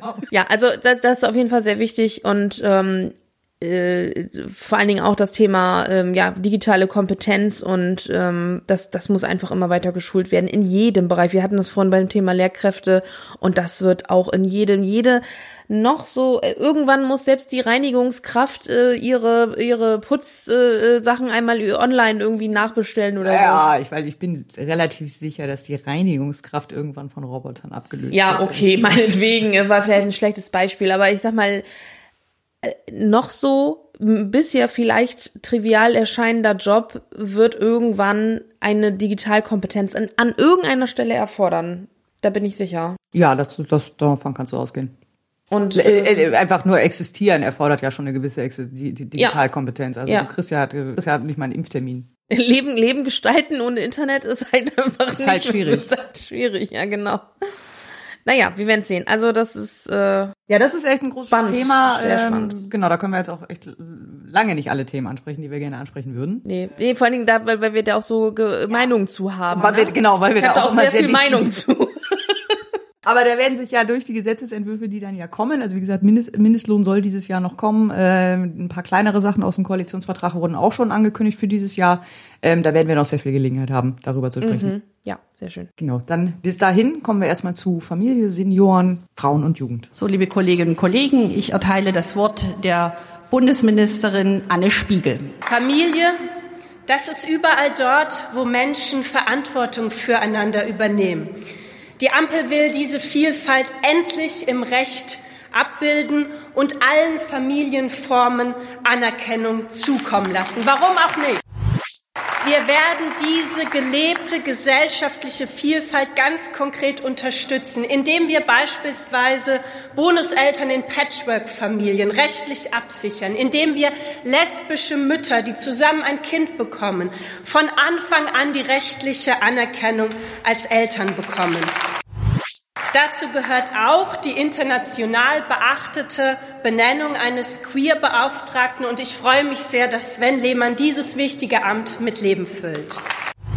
Wir werden endlich eine Kindergrundsicherung einführen als Kampfansage an Kinderarmut und damit Familien finanzielle Unterstützung auch viel unkomplizierter und online beantragen können. Das wird der große Wurf werden, um Familien in Deutschland aus der Armut zu holen. Ja, auch Frau Spiegel hat viel vor in ihrem Ministerium. Sie hat so viel vor, dass sie die Senioren auch so ein bisschen vergisst die eigentlich in der geht viel um die Kinder, ne? Geht sehr viel um die Kinder, äh, auch im, im Koalitionsvertrag. Äh, also die Senioren haben nicht mal eine halbe Seite abbekommen, leider. Dafür haben die Kinder umso mehr. Ja, da das ist richtig. viel auf der Agenda. Gut, man muss Prioritäten setzen. Ja, also ist äh, äh, ein großes Thema ist Kindergrundsicherung. Ja, wobei ich da nicht so genau verstehe, was das dann ist. Löst das dann das Kindergeld ab oder wie ist das dann? Oder also es soll es soll ja irgendwie ein es soll ein zwei Komponentenansatz sein, einmal eine einkommensunabhängige ähm, Komponente und einmal eine einkommensabhängige Komponente. Und die bisher einkommensunabhängige Komponente im Bereich Kinderunterstützung, äh, sage ich jetzt einfach mal, ist Kindergeld. Ja. Das heißt, entweder wird das dann umgewandelt in diese Kindergrundsicherung. Oder das ist dann nur Oder das für kommt dann on top. Ja, genau. Weil also nur für einkommensunabhängig würde dann ja auch, also würde dann ja on top kommen. Also wenn das, wenn, also wenn Kindergrundsicherung zum Kindergeld dazukommt, würde man ja dann einkommensunabhängig zwei Sachen kriegen. Kindergeld und diese Kindergrundsicherung Komponente 1. Was auch keinen richtigen Sinn ergibt. Nee, also ich denke mal, das wird wahrscheinlich dann irgendwie beides zusammen, äh, dann ist Kindergeld ist dann Kindergrundsicherung oder ja. so. Heißt Habe ich jetzt aber auch tatsächlich auch noch nicht weiter rein recherchiert. Vielleicht steht's schon irgendwo, aber äh, ist Ja. mir noch das also so aus dem Koalitionsvertrag und so weiter ist mir das jetzt noch nicht so hervorgegangen. Nee, ähm, das ist, glaube ich, auch noch nicht so konkret ausgearbeitet, aber das ist, ist ja auch logisch, dass das kommt noch. Was auch noch ähm, ein Punkt ist, ist der, ähm, dass wenn wenn ein Kind in, in die Ehe zweier Frauen geboren wird, wird automatisch beide äh, äh, Elternteile als Mütter anerkannt. Das finde ich auch eine gute Was ja auch Sache. ein Unterschied ist zur Ja. bisherigen Regelung. Ja. Weil bisher nur die gebärende wird dann als die Mutter, war. genau. Und Mhm. äh, äh, die die andere muss dann halt äh, das über eine Adoption im Prinzip die, Ja, die gleichen stimmt. Rechte bekommen. Mhm. das äh, ist schon Ja, richtig. das ist schon wirklich äh, ein Fortschritt. Und dann äh, das Thema, dass ähm, Väter äh, auch eine ähm, eine Art Mutterschutz, also in, in Vaterschutzurlaub, Vaterschutz, genau. also Pendant zum Mutterschutz, also eine Auszeit nach der Geburt des Kindes äh, mit Lohnfortzahlung. Ja. Finde ich auch richtig. Also das finde ich auch eine super Sache, weil also im Moment ist es ja so, also zumindest so in meinem Umfeld ist es eigentlich so, so wenn wenn äh, ein ein Paar ein Kind bekommt, dann äh, ist die Frau, also die Mutter ist ja dann sowieso freigestellt und äh, hat dann ja sowieso Mutterschutz und üblicherweise nimmt der Vater sich ja sowieso Ja. Urlaub, aber das geht halt von seinem normalen Urlaub ab. Ja. Und also ich habe selber keine Kinder, aber ich habe mir sagen lassen, dass die ersten zwei Wochen mit dem Neugeborenen jetzt nicht gerade viel mit Urlaub zu tun haben. Das ist Und Urlaub, der Urlaub, den du ja laut Arbeitsschutzrecht hast, der hat ja mit Erholung zu tun. Also der ist ja da, damit du dich zum Wiederherstellen deiner Arbeitsfähigkeit erholen kannst. Das kannst du aber nicht, wenn du ein Neugeborenes zu Hause hast. Ja, oder oder die ähm, Väter nehmen sich dann fangen dann an, dass sie sich Elternzeit nehmen. Ja, oder- ja, oder das das ist machen's ja auch immer, das ist ja auch nicht mal eben so, das muss auch beantragt werden und so. Also dann wirklich dieses, äh, äh, denn wenn das wirklich so ein Vaterschutz ist mit Lohnfortzahlung, weil man vor allen Dingen in der Elternzeit ja auch keine, da kriegt man ja nur Elterngeld. Ja. Äh, und das kriegt man, also das kriegt man ja, kriegen ja auch nicht beide Partner. Also das kriegt man dann ja auch nur äh, einmal, glaube ich. Ja, müsste, glaube ich, so sein. Also ich bin der Meinung, ja, das kriegt, glaube ich, nur. Wie gesagt, ich habe keine Kinder, ich kann mich da nicht. Nee, also ganz so ganz den- ganz in der. Tiefe kenne ich mich damit auch nicht aus, aber ich, ich bin der Meinung, es können schon beide Eltern Zeit nehmen, aber Elterngeld äh, kann, glaube ich, nur ein Elternteil beantragen. Das müssen wir dann, wenn es dann rumgeht, müssen wir das nochmal genauer ja. nachschlagen. Aber auf ich jeden weiß Fall aber auf ist jeden es Fall, immer dass mit, mit Lohneinschränkungen verbunden, Genau. wenn oder mit mit mit Einkommenseinschränkungen verbunden, wenn du Elternzeit nimmst. Äh, so oder so. Und äh, das heißt, dass äh, wirklich dann bei vollem Lohnausgleich diese Auszeit ohne den eigenen Jahresurlaub ankratzen zu müssen, das ist natürlich schon ein Gewinn dann. Zumal du die Elternzeit ja auch nicht so spontan nehmen kannst. So nach dem Motto, so Kind ist jetzt gerade unterwegs, also kommt jetzt, ich nehme ab morgen Urlaub. Das kannst du, glaube ich, mit der, mit der Elternzeit nicht.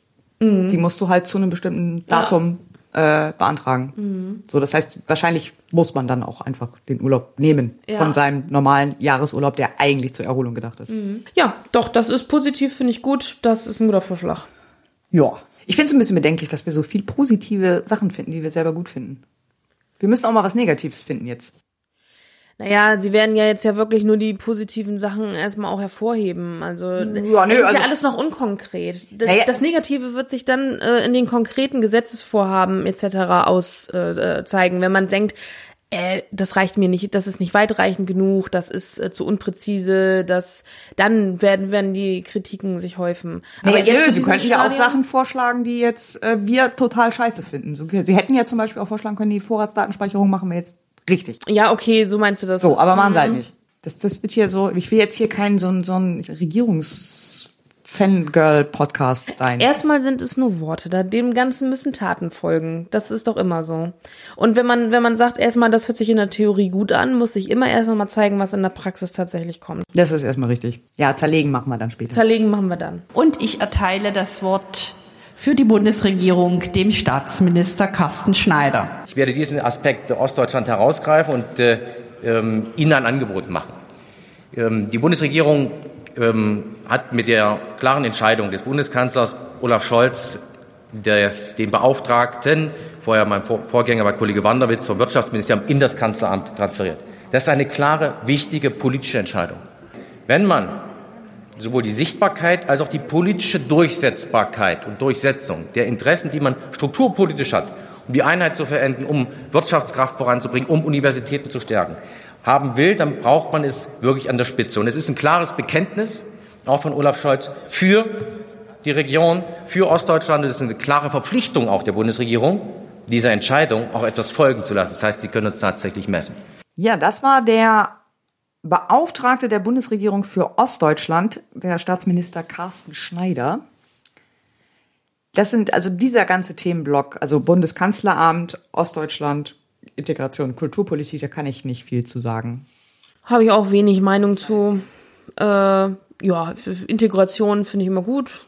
Ich finde Was auch Kult-? Kultur finde ich auch immer gut. Ja. Ähm, äh, was interessant gerne. ist, was eine interessante Änderung ist, ähm, ist halt, dass das Amt des Ostbeauftragten jetzt äh, ins Kanzleramt rübergewandert ist, wie er jetzt auch äh, gerade sagte und äh, vorgestellt hat. Finde ich eine interessante Schwerpunktsetzung oder äh, ja Aufwertung sozusagen. Gewinnt es damit an Bedeutung, dass äh, dieser Posten. ja, ja, alles, was am Kanzleramt angesiedelt ist, ist natürlich Mhm. Chefsache Ja, sozusagen. ja okay, von- also von mir aus gerne. Also da habe ich überhaupt nichts gegen, wenn das Thema Integration auf Ostdeutschland. Ich, Also, also gut, Integration, Komma aus Deutschland, das sind zwei ja, verschiedene ja, Dinge. genau. Also mir, mir, ja, wir als Westdeutsche haben da ja wahrscheinlich auch nicht, ähm, also ich, die Problematiken, die es da gibt, die sind mir jetzt nicht so bewusst.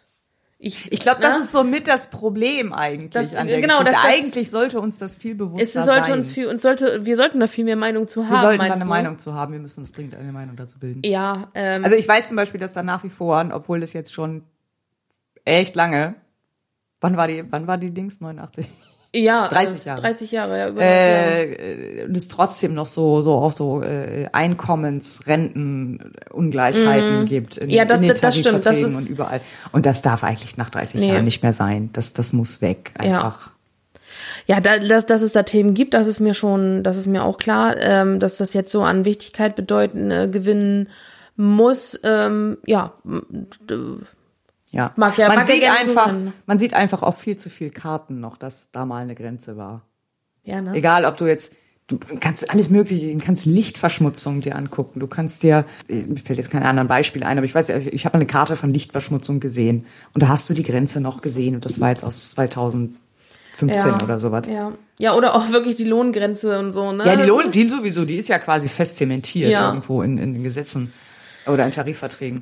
Mhm. Ähm, aber auch so, all, so alltägliche Sachen, weißt du, so alltägliche Dinge aus, aus, aus dem Leben. Äh, Mhm. wenn du da irgendwelche Statistiken, Kartenauswertungen oder sowas siehst, du siehst immer noch diese Grenze. Ja, ja. Und das darf einfach nach 30 Jahren nicht mehr Nein, sein. also das sehe ich ganz genauso. Da bin ich auch total für, dass da ähm, weiter Aufholarbeit oder beziehungsweise mehr, äh, mehr, mehr Zusammenwachsen irgendwie stattfindet in jeglicher Hinsicht. Ähm, da bin ich total für. Und äh, ja, wenn, wenn es dafür nötig ist, dass das, äh, dass dieser Posten jetzt an, an ans Kanzlerministerium äh, integriert wurde, dann unterschreibe ich das gerne. Also dann bin ich voll für. Machen wir. Und äh, das Wort hat der Bundesminister für Verkehr für die Bundesregierung, Volker Wissing. Mobilität und Kommunikation sind Grundbedürfnisse der Menschen. Wir brauchen sie, um uns und unsere Ideen zu entfalten. Die große Aufgabe lautet jetzt dafür zu sorgen, dass wir unsere Grundbedürfnisse klimaneutral erfüllen können, und zwar so schnell wie möglich. Klimaschutz muss umfassend und sektorübergreifend gedacht werden.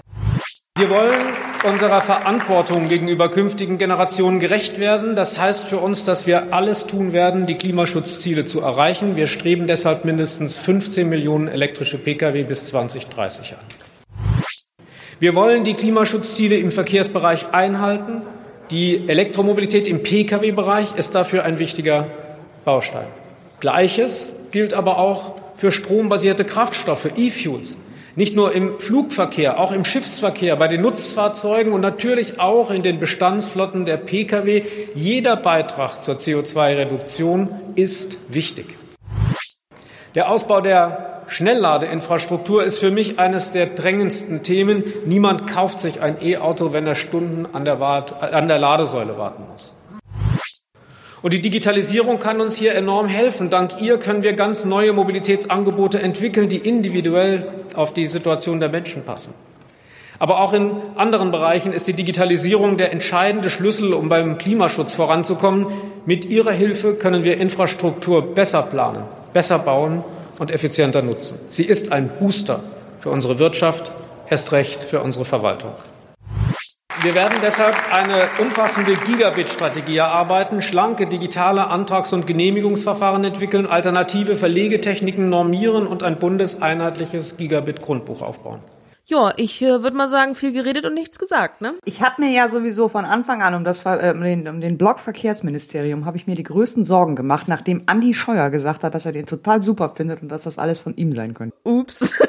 Da dachte ich schon so, okay, das wird, glaube ich, nix. Ja, was soll man sagen? Ja. Ambitioniert ist er ja. Ja, das Problem ist da auch ganz oft, also an vielen Stellen, gerade jetzt hier, was er sagte, äh, 15 Millionen E-Fahrzeuge bis 2030.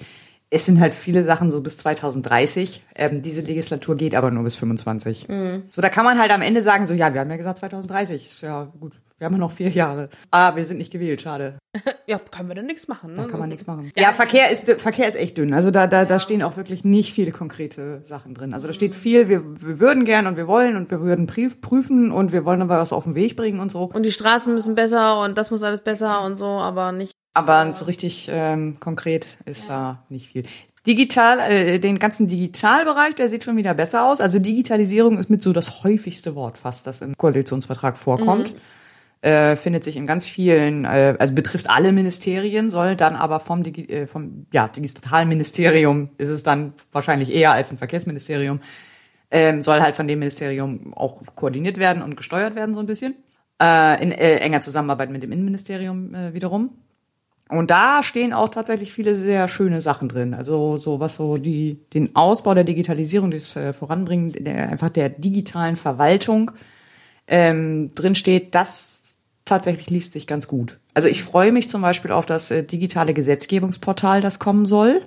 Oh, schön. Ja, das wird uns hier auch für diesen Podcast die Arbeit ein bisschen erleichtern. Dann müssen, muss ich das nicht immer in der eigenen Excel-Liste führen.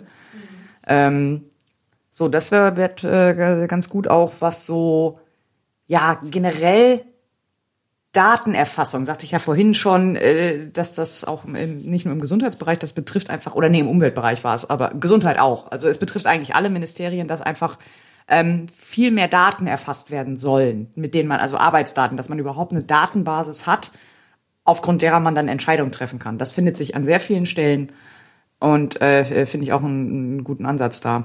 Ja, wenn dann das Gesundheitsministerium auch keine Faxe irgendwann mehr schicken muss. Ich glaube, das Ministerium macht das auch äh, tatsächlich Quatsch, nicht meine ich Das sind ja die. Ich meine das Gesundheitsämter. Gesundheitsamt, genau, oder die Ämter, ja. Ja. Hm. Und auch, dass man einfach auch mehr Sachen in der Verwaltung, also selbst eigene Sachen im im eigenen Leben, dass man die dann auch wirklich mal einfach digital online machen kann. Ich war ja schon völlig begeistert, dass ich jetzt, als ich umgezogen bin, mein Auto online ummelden konnte.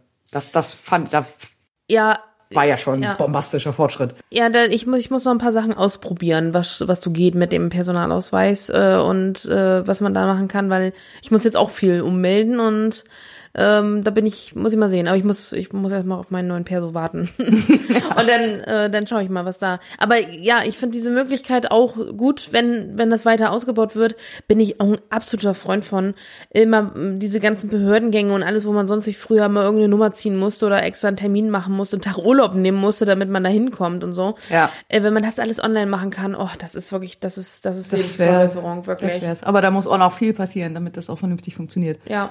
Also auch das mit dem Auto ummelden. Erstmal Internet, funktionsfähiges Internet Äh, überall. äh, äh, ja, da, das, das ist klar, das ist Infrastruktur, das muss auch einfach her. Aber auch, dass ich noch so, äh, äh, zu dem Auto ummelden. Also es hat zwar dann funktioniert, aber ich glaube, ohne äh, eine IT-Ausbildung hätte ich das nicht hinbekommen.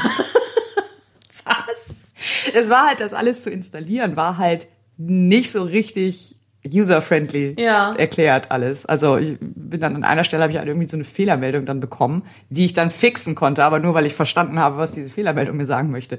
Ähm, also ja, gut, aber das ist jetzt auch schon wieder äh, zwei Jahre her. Das kann jetzt auch schon wieder ganz anders aussehen.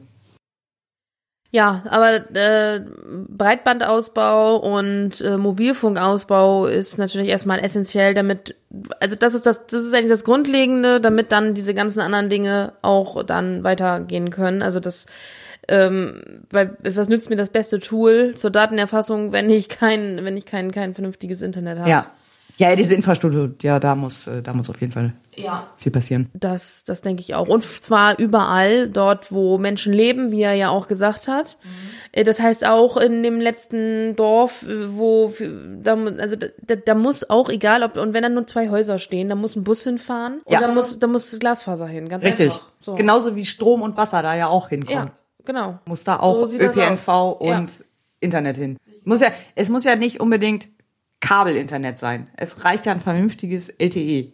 So, kann man ja machen. Das machen viele Länder, die äh, quasi diese Festnetzphase gar nicht so richtig mitbekommen haben. Viele Schwellenländer oder äh, äh, Entwicklungsländer, ähm, die einfach direkt mit Mobilfunk angefangen haben. Funktioniert hervorragend. So, und da kann man dann auch sagen, okay, das ist jetzt so weit ab vom Schuss und so weiter, da, da lohnt nicht, da ein Kabel hinzuziehen. Ähm, aber wir stellen dir da einen vernünftigen äh, LTE-Basisstation hin. Ja. Ähm, eine Sache, die ich noch äh, zu dem Digitalblock ähm, hinzufügen muss, ich hoffe, dass die die FDP ein bisschen eingefangen kriegen mit ihrer mit ihrer äh, Blockchain-Money. Weil äh, das Blockchain. ist Blockchain. Äh, das ist an so vielen Stellen, wo du dann irgendwie so, ja, da können wir doch irgendwie vielleicht was mit Blockchain machen. Und alle so, nein, macht es nicht. Also, das ist so, so nach, wir haben jetzt hier was Neues entdeckt Ja, und wir das suchen- muss mir jetzt auch überall erst, das wird überall erstmal eingesetzt. Also. Ja, so wie jetzt gerade äh, in dem, äh, es gab gerade eine Folge von äh, CRE mit äh, Tim Pritloff und Andreas Bog zu dem Thema elektronisches Geld im Allgemeinen und eben jetzt auch Bitcoin und Blockchain im äh, äh, Besonderen, ähm, wo dann auch sagten so, ja, sie haben jetzt irgendwie diese Technologie und wollen da gerne was mitmachen und suchen jetzt irgendwie noch das passende Problem dazu und finden einfach keins. Weißt du, seit 10, 12 Jahren existiert halt diese Technik. Und, und seit, seit genau dieser, äh, ungefähr genauso lange suchen Enthusiasten nach einem Problem, das sie damit lösen können. Und sie haben immer noch keins gefunden. Und jetzt kommen sie auf die Idee, so jetzt, so, ja, man könnte doch ein Grundbuch in der Blockchain machen. So, ne? was? Warum? Also äh, ich habe da ja leider so gar keine Ahnung von, was das überhaupt bedeutet. Also ich so so ganz ganz rudimentär habe ich das ja verstanden im Zusammenhang mit Kryptowährungen, ne, wofür das da eingesetzt wird. Aber das ist halt so, also dadurch, dass das so komplex ist für mich als nicht äh, IT-Mensch, das zu verstehen, denke ich mir irgendwie so auch, das kann doch nicht notwendig sein, dass man diese komplexe Technologie bei so trivialen Sachen wie Grundbuch einsetzen Das ist genau muss. der Punkt. Es ist eine mega komplexe Technologie, Ja. die einfach für so triviale Dinge wie ich habe einen Eintrag, wem welches Grundstück gehört, einfach nicht erforderlich ist. Ja, und- Dieses Problem kannst du einfach so viel simpler und damit so viel weniger fehleranfällig lösen. Mhm. Du brauchst so eine komplexe Geschichte nicht. Und vor allem brauchst du als Staat brauchst du Blockchain sowieso nicht. Blockchain löst im Prinzip nur ein Problem, dass du keine zentrale Instanz hast, der du vertraust, Ja. der du, der du irgendwie sagst, okay, dir kaufe ich ab, dass du mir, dass, dass die Daten, die du mir schickst, valide sind. Äh, so und dieses Problem hast du als Staat einfach so grundsätzlich nicht, weil du bist die zentrale Instanz. Ja. So, deswegen Blockchain in der staatlichen Anwendung ist. Du brauchst keinen Stellvertreter äh, sozusagen für dich. Du brauchst kein. Ja. Nee, das also das.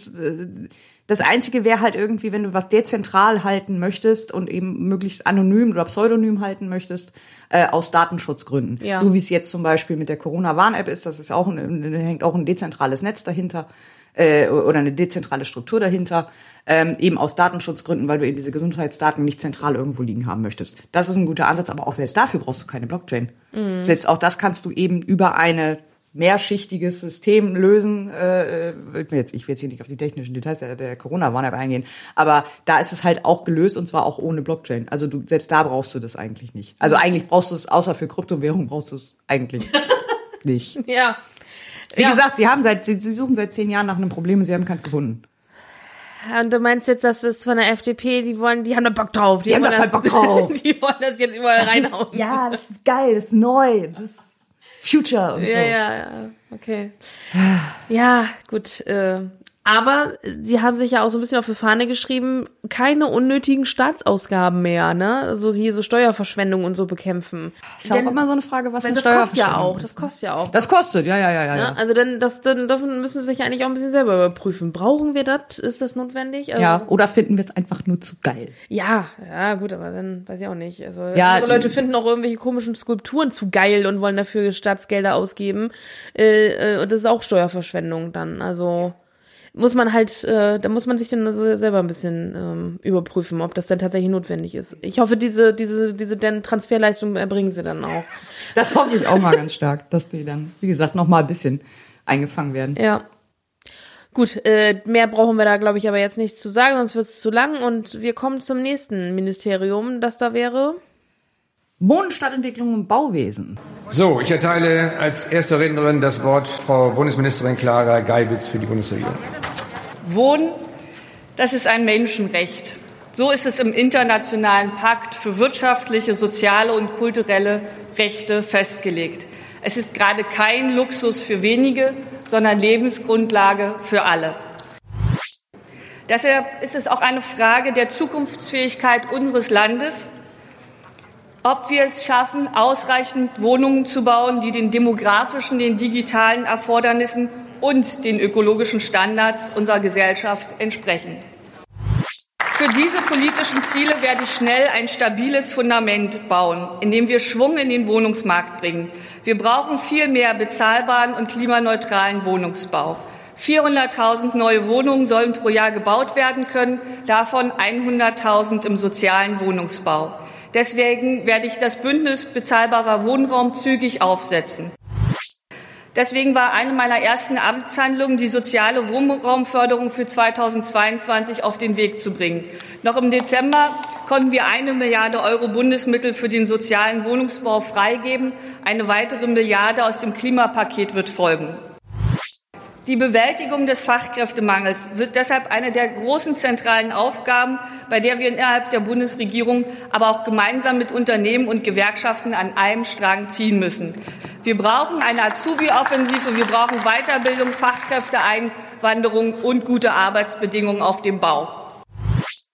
Erste Maßnahmen werden wir schon im Klimaschutz-Sofortprogramm auf den Weg bringen. Und mein Wunsch wäre es, dass wir zum Beispiel ganz konkret in Deutschland die Bedingungen für Mieterstrom noch weiter verbessern. Was ist Mieterstrom? Mieterstrom ist, wenn der Vermieter, also der Eigentümer, ähm, selbst Strom produziert durch eine PV, also durch eine Photovoltaikanlage oder Blockheizkraftwerk und das dann an seine, also direkt an seine Mieter ähm, vertreibt. Ah, so. ja. Also nicht über einen Energieversorger ähm, einmal die Schleife gedreht, sondern dann direkt, Direktvermarktung an seine Vermieter. Das ist Mieterstrom. Okay, und das muss man verbessern anscheinend. Ja, da gibt es halt das Problem, da gibt es halt steuerliche Probleme, weil die, ähm, was heißt Probleme? Also das ist halt so ein bisschen ungeregelt bisher, weil ähm, also mm, es gibt da glaube ich irgendwie so ein, zwei Urteile oder so, habe ich meine ich irgendwie mitbekommen zu haben.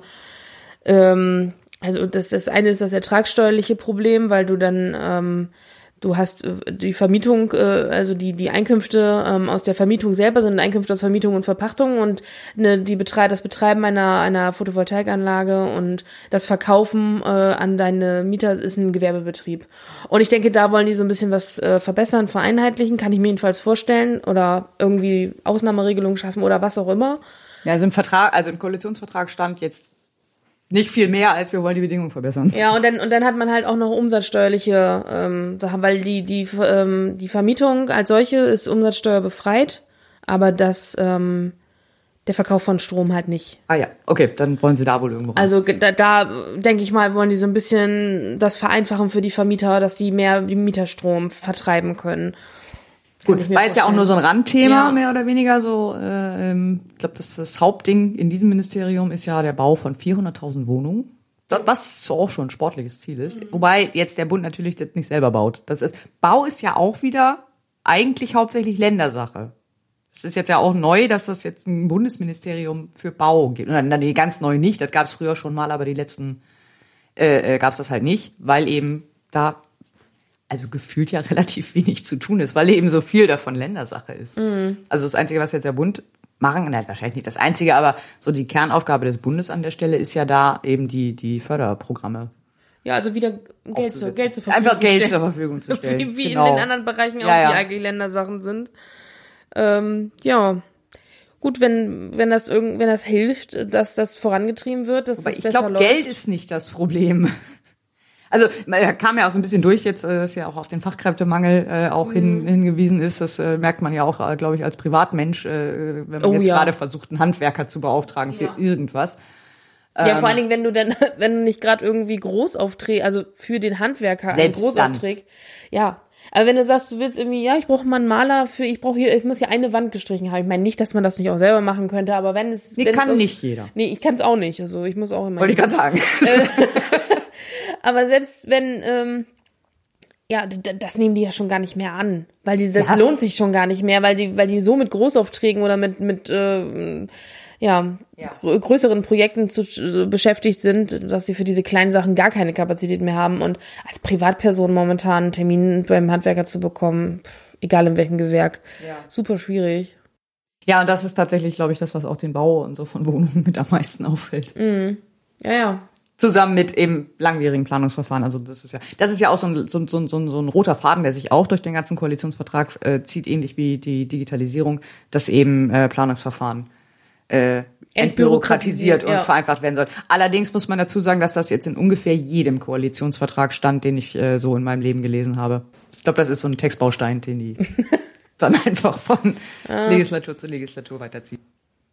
Ja, und, und das Thema Fachkräftemangel zieht sich auch durch jedes Ressort, ne? Oder durch viele Ressorts. Gesundheit, ja gut, das ist ja auch Arbeit. in der, in der, in der Wirtschaft in Deutschland oder in Europa eigentlich, äh, ist das ja auch so mit das drängendste Problem. Das hast mhm. du bei, bei äh, im Transportbereich, bei Lkw-FahrerInnen und äh, das hast du bei HandwerkerInnen, das hast du bei Pflegepersonal, das hast du überall. Das hat jedes Unternehmen fast, äh, egal um was für Stelle es geht. Selbst Bürokaufleute sind knapp. Aber das ist äh, äh, teilweise noch nicht so vielen Leuten nicht so ganz gewahr, ne? Also manchmal habe ich so nee, da könnten wir jetzt Gefühl, natürlich unter. Da könnten wir jetzt äh, fast wieder in unsere äh, äh, Lieblingsdiskussion über die äh, Arbeitswelt einsteigen, mhm. aber nee, das ist tatsächlich in vielen Köpfen immer noch nicht so ganz angekommen. Wie generell in ja vielen Köpfen noch nicht angekommen, dass die 80er vorbei sind. Die 80er. Oder die 90er. Das, das 20. Jahrhundert ja. ist in ganz vielen Köpfen immer noch live and kicking. Also ambitioniertes Vorhaben. Wir werden sehen, was draus wird, wie bei allen anderen Sachen auch. Genau. Nächstes Ressort ist dann Finanzen. Nice. Das Wort hat, davon gehe ich jedenfalls aus, der Bundesminister der Finanzen für die Bundesregierung. Die Finanzpolitik wurde in den vergangenen Jahren durch die Corona-Pandemie bestimmt. Die Finanzpolitik wird auch gegenwärtig von der Pandemie geprägt. Die Aufgabe der kommenden vier Jahre wird es sein, aus dem finanzpolitischen Krisenmodus in den finanzpolitischen Gestaltungsmodus zu wechseln. Erstens, die Bundesregierung arbeitet daran, im Jahre 2023 zum Regelfall der Schuldenbremse des Grundgesetzes zurückzukehren. In den Folgejahren ist es mein Ziel, die deutsche Schuldenquote zu reduzieren. Klima- und Transformationsfonds einerseits, Rückkehr zur Schuldenbremse andererseits. Damit verbinden wir Investitionen in die Zukunft mit der Disziplin bei Konsumausgaben in der Gegenwart, dem Gebot des Bundesverfassungsgerichts nach Generationengerechtigkeit werden wir so gerecht, und zwar gar in doppelter Weise. Die Bundesregierung versteht Finanzpolitik als Ermöglichungspolitik. Transformation, Transformation, Technologie und Talentförderung erhalten im Haushalt Priorität, denn wir wollen ermöglichen, dass dieses Land Fortschritt wagt. Es wird keine Steuererhöhungen geben. Stattdessen arbeiten wir an Entlastungen. So im steuerlichen Bereich, bei der EEG-Umlage, bei der Einführung des Bürgergeldes oder bei der privaten Eigentumsbildung. Denn wir wollen ermöglichen, dass Deutschland attraktiv bleibt als Wirtschaftsstandort, dass die Menschen in ihrem Leben wirtschaftlich vorankommen und dass der soziale Aufstieg für alle leichter gelingt. Also die beste Stelle war, wo die von der, ich vermutlich von den Linken reingerufen hat. So ein Quatsch. ja, das war wirklich gut. Da ging es gerade um die Schuldenbremse, ne? Ja, da ging es um die Schuldenbremse. Es ging die meiste Zeit um die Schuldenbremse, Mhm. gefühlt. Ja, und dann, dann hat er irgendwie gesagt, dass die Schuldenbremse für die regulären Ausgaben dann ab 23 irgendwie wieder gelten soll und dann so ein Quatsch. Das war wirklich gut, das war echt gut. Ja, ansonsten war, äh, ja, Schuldenbremse war sehr wichtig. Das Ja. äh, ist, glaube ich, deutlich geworden. Mhm. Ja, ansonsten steht äh, also im Koalitionsvertrag noch ein paar andere Dinge drin als das, was er da jetzt zum Besten gegeben hat. So ein paar Steuerthemen natürlich auch. Ja, Ähm, Sparerpausch, äh, ähm, nee, wie heißt es? Ja, Sparerpauschbetrag. Sparerpauschbetrag heißt doch so, soll erhöht werden auf äh, 1000 Euro für Alleinstehende. Von- 2000, von 801 von auf- 801 auf, 1000, endlich auch immer eine runde Zahl. Irgendwie. Dieses Eins hat mich ja auch immer fertig Ja, das kommt gemacht. doch aus der Euro-Umrechnung, glaube ich. Das kann sein, ja. Mhm. Die hat mich fertig gemacht. Das die 1000 Euro finde ich gut. Schöne runde Zahl. Ja. Ja, und, und äh, ja, ein, ein, ein Part, der mir ja auch im Koalitionsvertrag äh, äh, sehr aufgefallen ist, bei dem ich sehr lachen musste. Äh, ich muss den kurz, ich werde zwei Sätze daraus einmal zitieren. Äh, und zwar äh, ist das ab Zeile äh, 5668 aufbauend aus den Maßnahmen der letzten Legislaturperiode werden wir alles dafür tun, missbräuchliche Dividendenarbitragegeschäfte zu unterbinden. Wir werden dafür sorgen, dass erlittene Steuerschäden konsequent zurückgefordert und eingezogen werden. Was sind Arbitragegeschäfte? Also das Google-Suchwort hierzu ist Cum-Ex.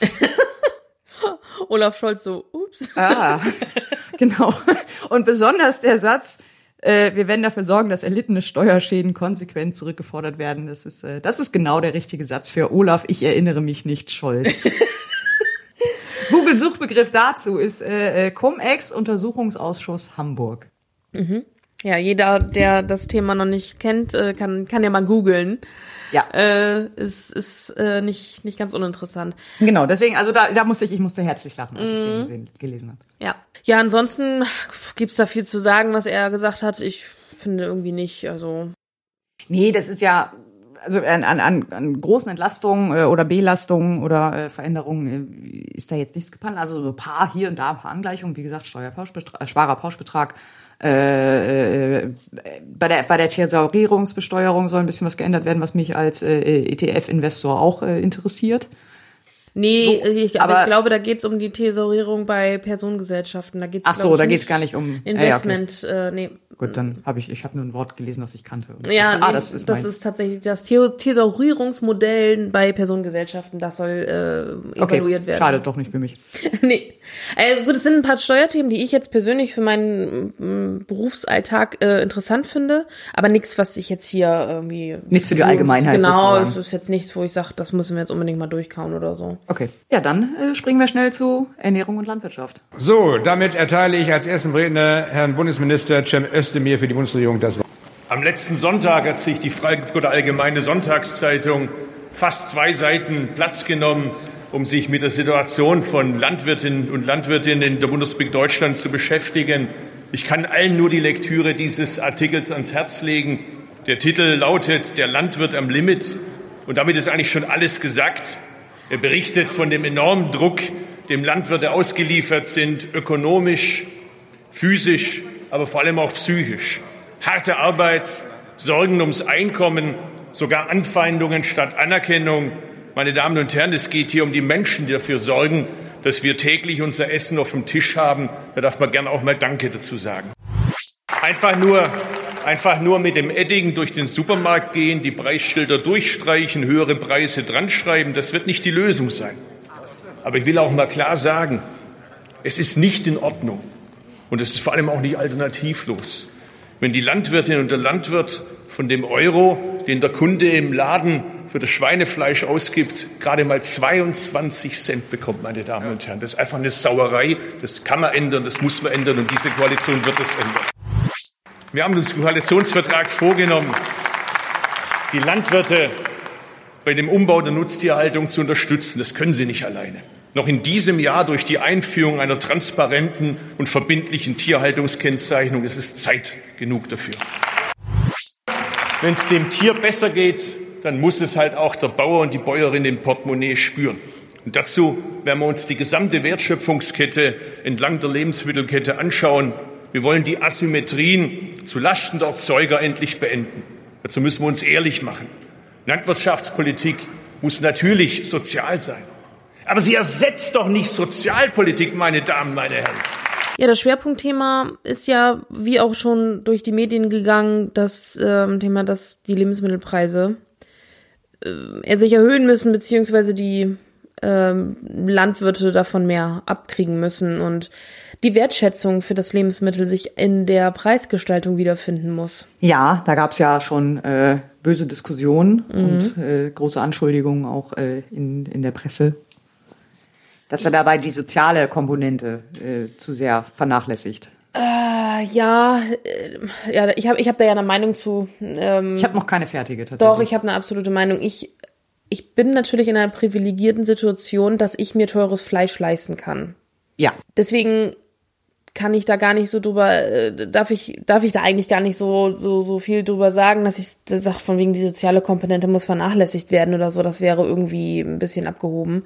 Aber es ist ja leider nun mal so, dass es, es, es muss irgendwas passieren, weil ich glaube, jeder ist dafür, dass äh, Tierschutz ähm, weiter oder verstärkt in den Vordergrund gehoben werden und dass auch die Landwirte davon leben sollen, was sie produzieren. Ja, das auf jeden Fall. Und das bedeutet also, also es geht leider dann irgendwo nicht beides. Wenn man sagt, jeder muss jeden Tag Fleisch essen können und das bezahlen können, dann kriegst du keine nachhaltige, tiergerechte und lohnenswerte Produktion von Fleisch. Und das geht einfach, das passt nicht zusammen. Das heißt, irgendwo muss da, irgendein Abstrich muss gemacht werden. Und bisher wurde der gemacht zu, ähm, zu, zu, zum Nachteil der Tiere und zum Nachteil der Landwirte. Mhm. Und, und wenn er jetzt, das, das muss sich jetzt umkehren oder soll sich umkehren zum Nachteil der Leute, die nicht viel Geld haben. Dadurch können sie dann halt nicht mehr oft Fleisch essen oder nicht mehr so oft. Und da denke ich mir, ja, dann weiß ich nicht, es ist, klingt zwar blöd, aber dann ist das halt so. Ist ja, ja nicht also so, dass. Glaub, äh, soll ich, die, was soll man dazu sagen? Die Kritik ist, glaube ich, auch irgendwie so ein bisschen tatsächlich am falschen Ende, weil die Antwort auf, äh, dann können sich die Leute nicht mehr, äh, kein, keine bestimmte Lebensmittel nicht mehr gut leisten, ist ja nicht nur Fleisch ähm, äh, die Antwort darauf kann ja nicht sein, die Lebensmittel müssen so günstig bleiben, sondern die, die, genau, ne, die, dann müssen wir die an der Einkommensseite ja. vielleicht was Stimmt. machen. So. Ja, genau. Das denke ich auch. Und das Ernährungsbewusstsein, also wenn ich jetzt mal bei meinem Beispiel Fleisch bleibe, ist das Ernährungsbewusstsein ja auch ähm, mittlerweile auch ein anderes und man weiß ja auch, dass regelmäßiger Fleischkonsum jetzt auch nicht das gesündeste ist. Also man, es, es, es schadet nicht, den Fleischkonsum einzuschränken mhm. oder auf einen oder zu reduzieren zumindestens. Und von daher ähm, ja, es, natürlich tut das im Portemonnaie wie wenn, wenn ein Kilo Fleisch irgendwie 15 Euro kostet. Aber wenn es dann, weiß ich nicht, also dann denke ich mir, ja gut, dann, dann gibt's halt nicht mehr jeden Tag Schnitzel. Also das ist so mein, das ist aber meine persönliche Meinung dazu. Also das muss ich ganz klar sagen. Da gibt es natürlich diverse und ich akzeptiere auch, dass es da unterschiedliche Meinungen gibt und auch Leute sagen, ja, ich verdiene aber wirklich ganz wenig, ich bin Mindestlohnempfänger und ich ähm, ich möchte trotzdem gerne irgendwie das essen können, was was jeder essen oder was was was eben so zur Verfügung steht. Ja. Das, das, das verstehe ich auch. Das verstehe, aber man muss sich einfach darüber bewusst sein, es geht nicht alles gleichzeitig. Man kann das nicht gleichzeitig äh, darstellen. Man günstige Lebensmittelpreise mit Tierschutz, mit, mit äh, Profit Profitabilität bei den Landwirten, das passt nicht zusammen. Das Nee, passt wahrscheinlich. nicht zusammen. Das ist schwierig. Aber es ist, man, man hat ja auch in den letzten Wochen auch gemerkt, das ist ja ein sehr Ja, kontroverses, das- das- sehr emotionales absolut, Thema Absolut, auch. ja, absolut. Ich setze da ja auch immer wirklich mehr drauf, dann also weniger so ein bisschen auf auf Bashing, so nach dem Motto, ja, dann ist halt weniger Fleisch, so ne, dann, sondern eher so ein bisschen auf Aufklärung. Also so, ich finde auch Ernährungsaufklärung ist da auch ein großes Thema, weil wenn wenn man auch so ein bisschen Alternativen aufzeigt oder auch mal bewusst macht, was das Fleisch auch nicht äh, jetzt das gesündeste Lebensmittel der Welt ist, äh, dann, dann, dann ist vielleicht die Akzeptanz, dass man nicht mehr jeden Tag Fleisch isst oder seinen, seinen Fleischkonsum reduziert, auch wird auch höher. Und dann fällt das vielleicht auch nicht mehr so ins Gewicht, dass man sich das vielleicht auch nicht mehr jeden Tag leisten kann. Das ist so ein bisschen mein, mein Ansatz dann dabei. Meinst du diese neuen Kennzeichnungspflichten, die da kommen sollen? Es soll ja noch eine Herzkunftskennzeichnung kommen äh, und auch ein Tier, glaube, eine Tierschutzkennzeichnung, nein, nicht Tierschutzkennzeichnung, Tierhaltungskennzeichnung äh, äh, für Lebensmittel oder also für Fleisch dann ja äh, soll dann kommen. Also ich denke mal, das wird bei denen was bewirken, die sowieso jetzt schon äh, darauf Wert legen, Fleisch aus, ähm, ich sage jetzt mal in Anführungszeichen, artgerechter Haltung äh, ähm, oder tierschutzgerechter Haltung zu konsumieren. Ähm, bei denen wird es was bringen, aber die Leute, also es ändert ja nichts am Lebensmittelpreis dann. Also der, der. Nein, aber an der Akzeptanz. Also ich bin jetzt bei die, der die Akzeptanz. Akzeptanz, ja, aber also ich sag mal so, das, das Lidl-Fleisch oder Aldi-Fleisch oder so, ich sag jetzt Discounter-Fleisch, nenne ich es mal so, ohne jetzt dann konkret einen, einen Namen nennen zu wollen, ähm, für, für 1,90 äh, das Kilo, dass das nicht unter, äh, mit, dass das nicht aus glücklichen Schweinen entstanden ist, das glaube ich weiß mittlerweile jeder. Wobei ja, bei dem glaube ich auch nicht nur nicht nur die Tiere ausgebeutet werden, sondern auch die Menschen, die es Ja, äh, genau, produzieren. genau, das kommt ja auch noch, das, das darf man ja auch immer nicht vergessen, das, das ist ja, das ist ja beides, ne? Also das, ist, das kommt ja so ein bisschen zusammen. Also eigentlich hat keiner aber, was von. Aber ja, ich, ich, ich denke schon, dass es sinnvoll ist, wenn man darauf immer wieder auch hingewiesen wird beim Einkauf. Ne? Wenn man immer wieder sieht, dieses Fleisch, was ich gerade in, den in der Hand halte, ist wirklich Massentierhaltung. Mhm. Und wenn man das deutlich erkennt, na, ich bin ja auch immer noch, bin immer noch ein Fan von Bilderaufpackungen, ne? wie bei Zigaretten. ähm, aber wenn man das deutlich erkennt, denke ich, dass das zum Bewusstsein dazu beiträgt. Ich bin, wie gesagt, ein absoluter Freund davon, mehr Bewusstsein zu schaffen, als Leute zu verurteilen. Ne? Lieber, lieber mehr Aufklärung betreiben und Bewusstsein schaffen. Und das, und, und da, da ist mir jedes Mittel ehrlich gesagt recht. Also wirklich, da, da habe ich, da habe ich, also da akzeptiere ich auch jede Form. Und wenn es da irgendwie, meinetwegen zu jedes Mal ein Prospekt dazu an der Kasse gibt oder so, ist mir auch. Also ja, aber wer soll denn alles das recht. alles lesen? Also ich meine, das ist auch so ein bisschen. Äh, Ja gut, es gibt verschiedene Kanäle für verschiedene Empfänger. So. Ja, aber das, also das Ding ist, ich, ich, ich habe immer so ein Problem damit, wenn man, wenn man Sachen so an den, äh, oder wenn man die, diese, diese Entscheidung immer an die Konsumenten abschiebt. Ähm, oder, oder da die, die Verantwortung da so viel bei den Konsumenten sieht. Ähm, weil ne, so, ein Tag hat nur 24 Stunden und du kannst nicht für jedes einzelne Produkt, was in deinem Einkaufswagen liegt, äh, erstmal drei Stunden hinterher recherchieren, ob das jetzt irgendwie unter anständigen Bedingungen produziert wurde. Das Nee. kann einfach keiner leisten. Ähm, das machst du stichprobenartig für einzelne Dinge, das machst du vielleicht für Fleisch, weil, weil dich das Thema interessiert. Tierische Oder- Produkte. ja, ti- ja, aber ich meine, es gibt ja noch viele andere Dinge. Weißt du, du hast dann auch, es geht ja auch um, um, um ethisch hergestellte Textilien, es geht um, um den Kaffee, wo der herkommt. Ähm, es geht um, um äh, so, also alles eigentlich theoretisch äh, äh, müsstest du ja, wenn, wenn du alle Informationen aufnimmst, sozusagen, müsstest du wirklich jedem einzelnen Produkt erstmal hinterher recherchieren. So, und ich, meine, ich weiß jetzt auch nicht, wie meine Zahnpasta hergestellt wird, unter welchen Bedingungen und ob da irgendwie Mhm. vernünftige Inhaltsstoffe drin sind. Und das ist einfach auch nicht zu leisten von den KonsumentInnen. So, aber dann ist das so eine muss einfach, gut. dann, äh, ja, aber auch das musst du ja, gut klar, okay, da würdest man schneller erkennen, du würdest dir ein bisschen die Recherchearbeit sparen. Ähm, ich bin aber trotzdem der Meinung, dass, dass, äh, dass, dass einfach wir da viel stärker noch äh, äh, auf der höheren Ebene einfach sagen müssen, so diese Art von Produktion wollen wir nicht haben. Punkt.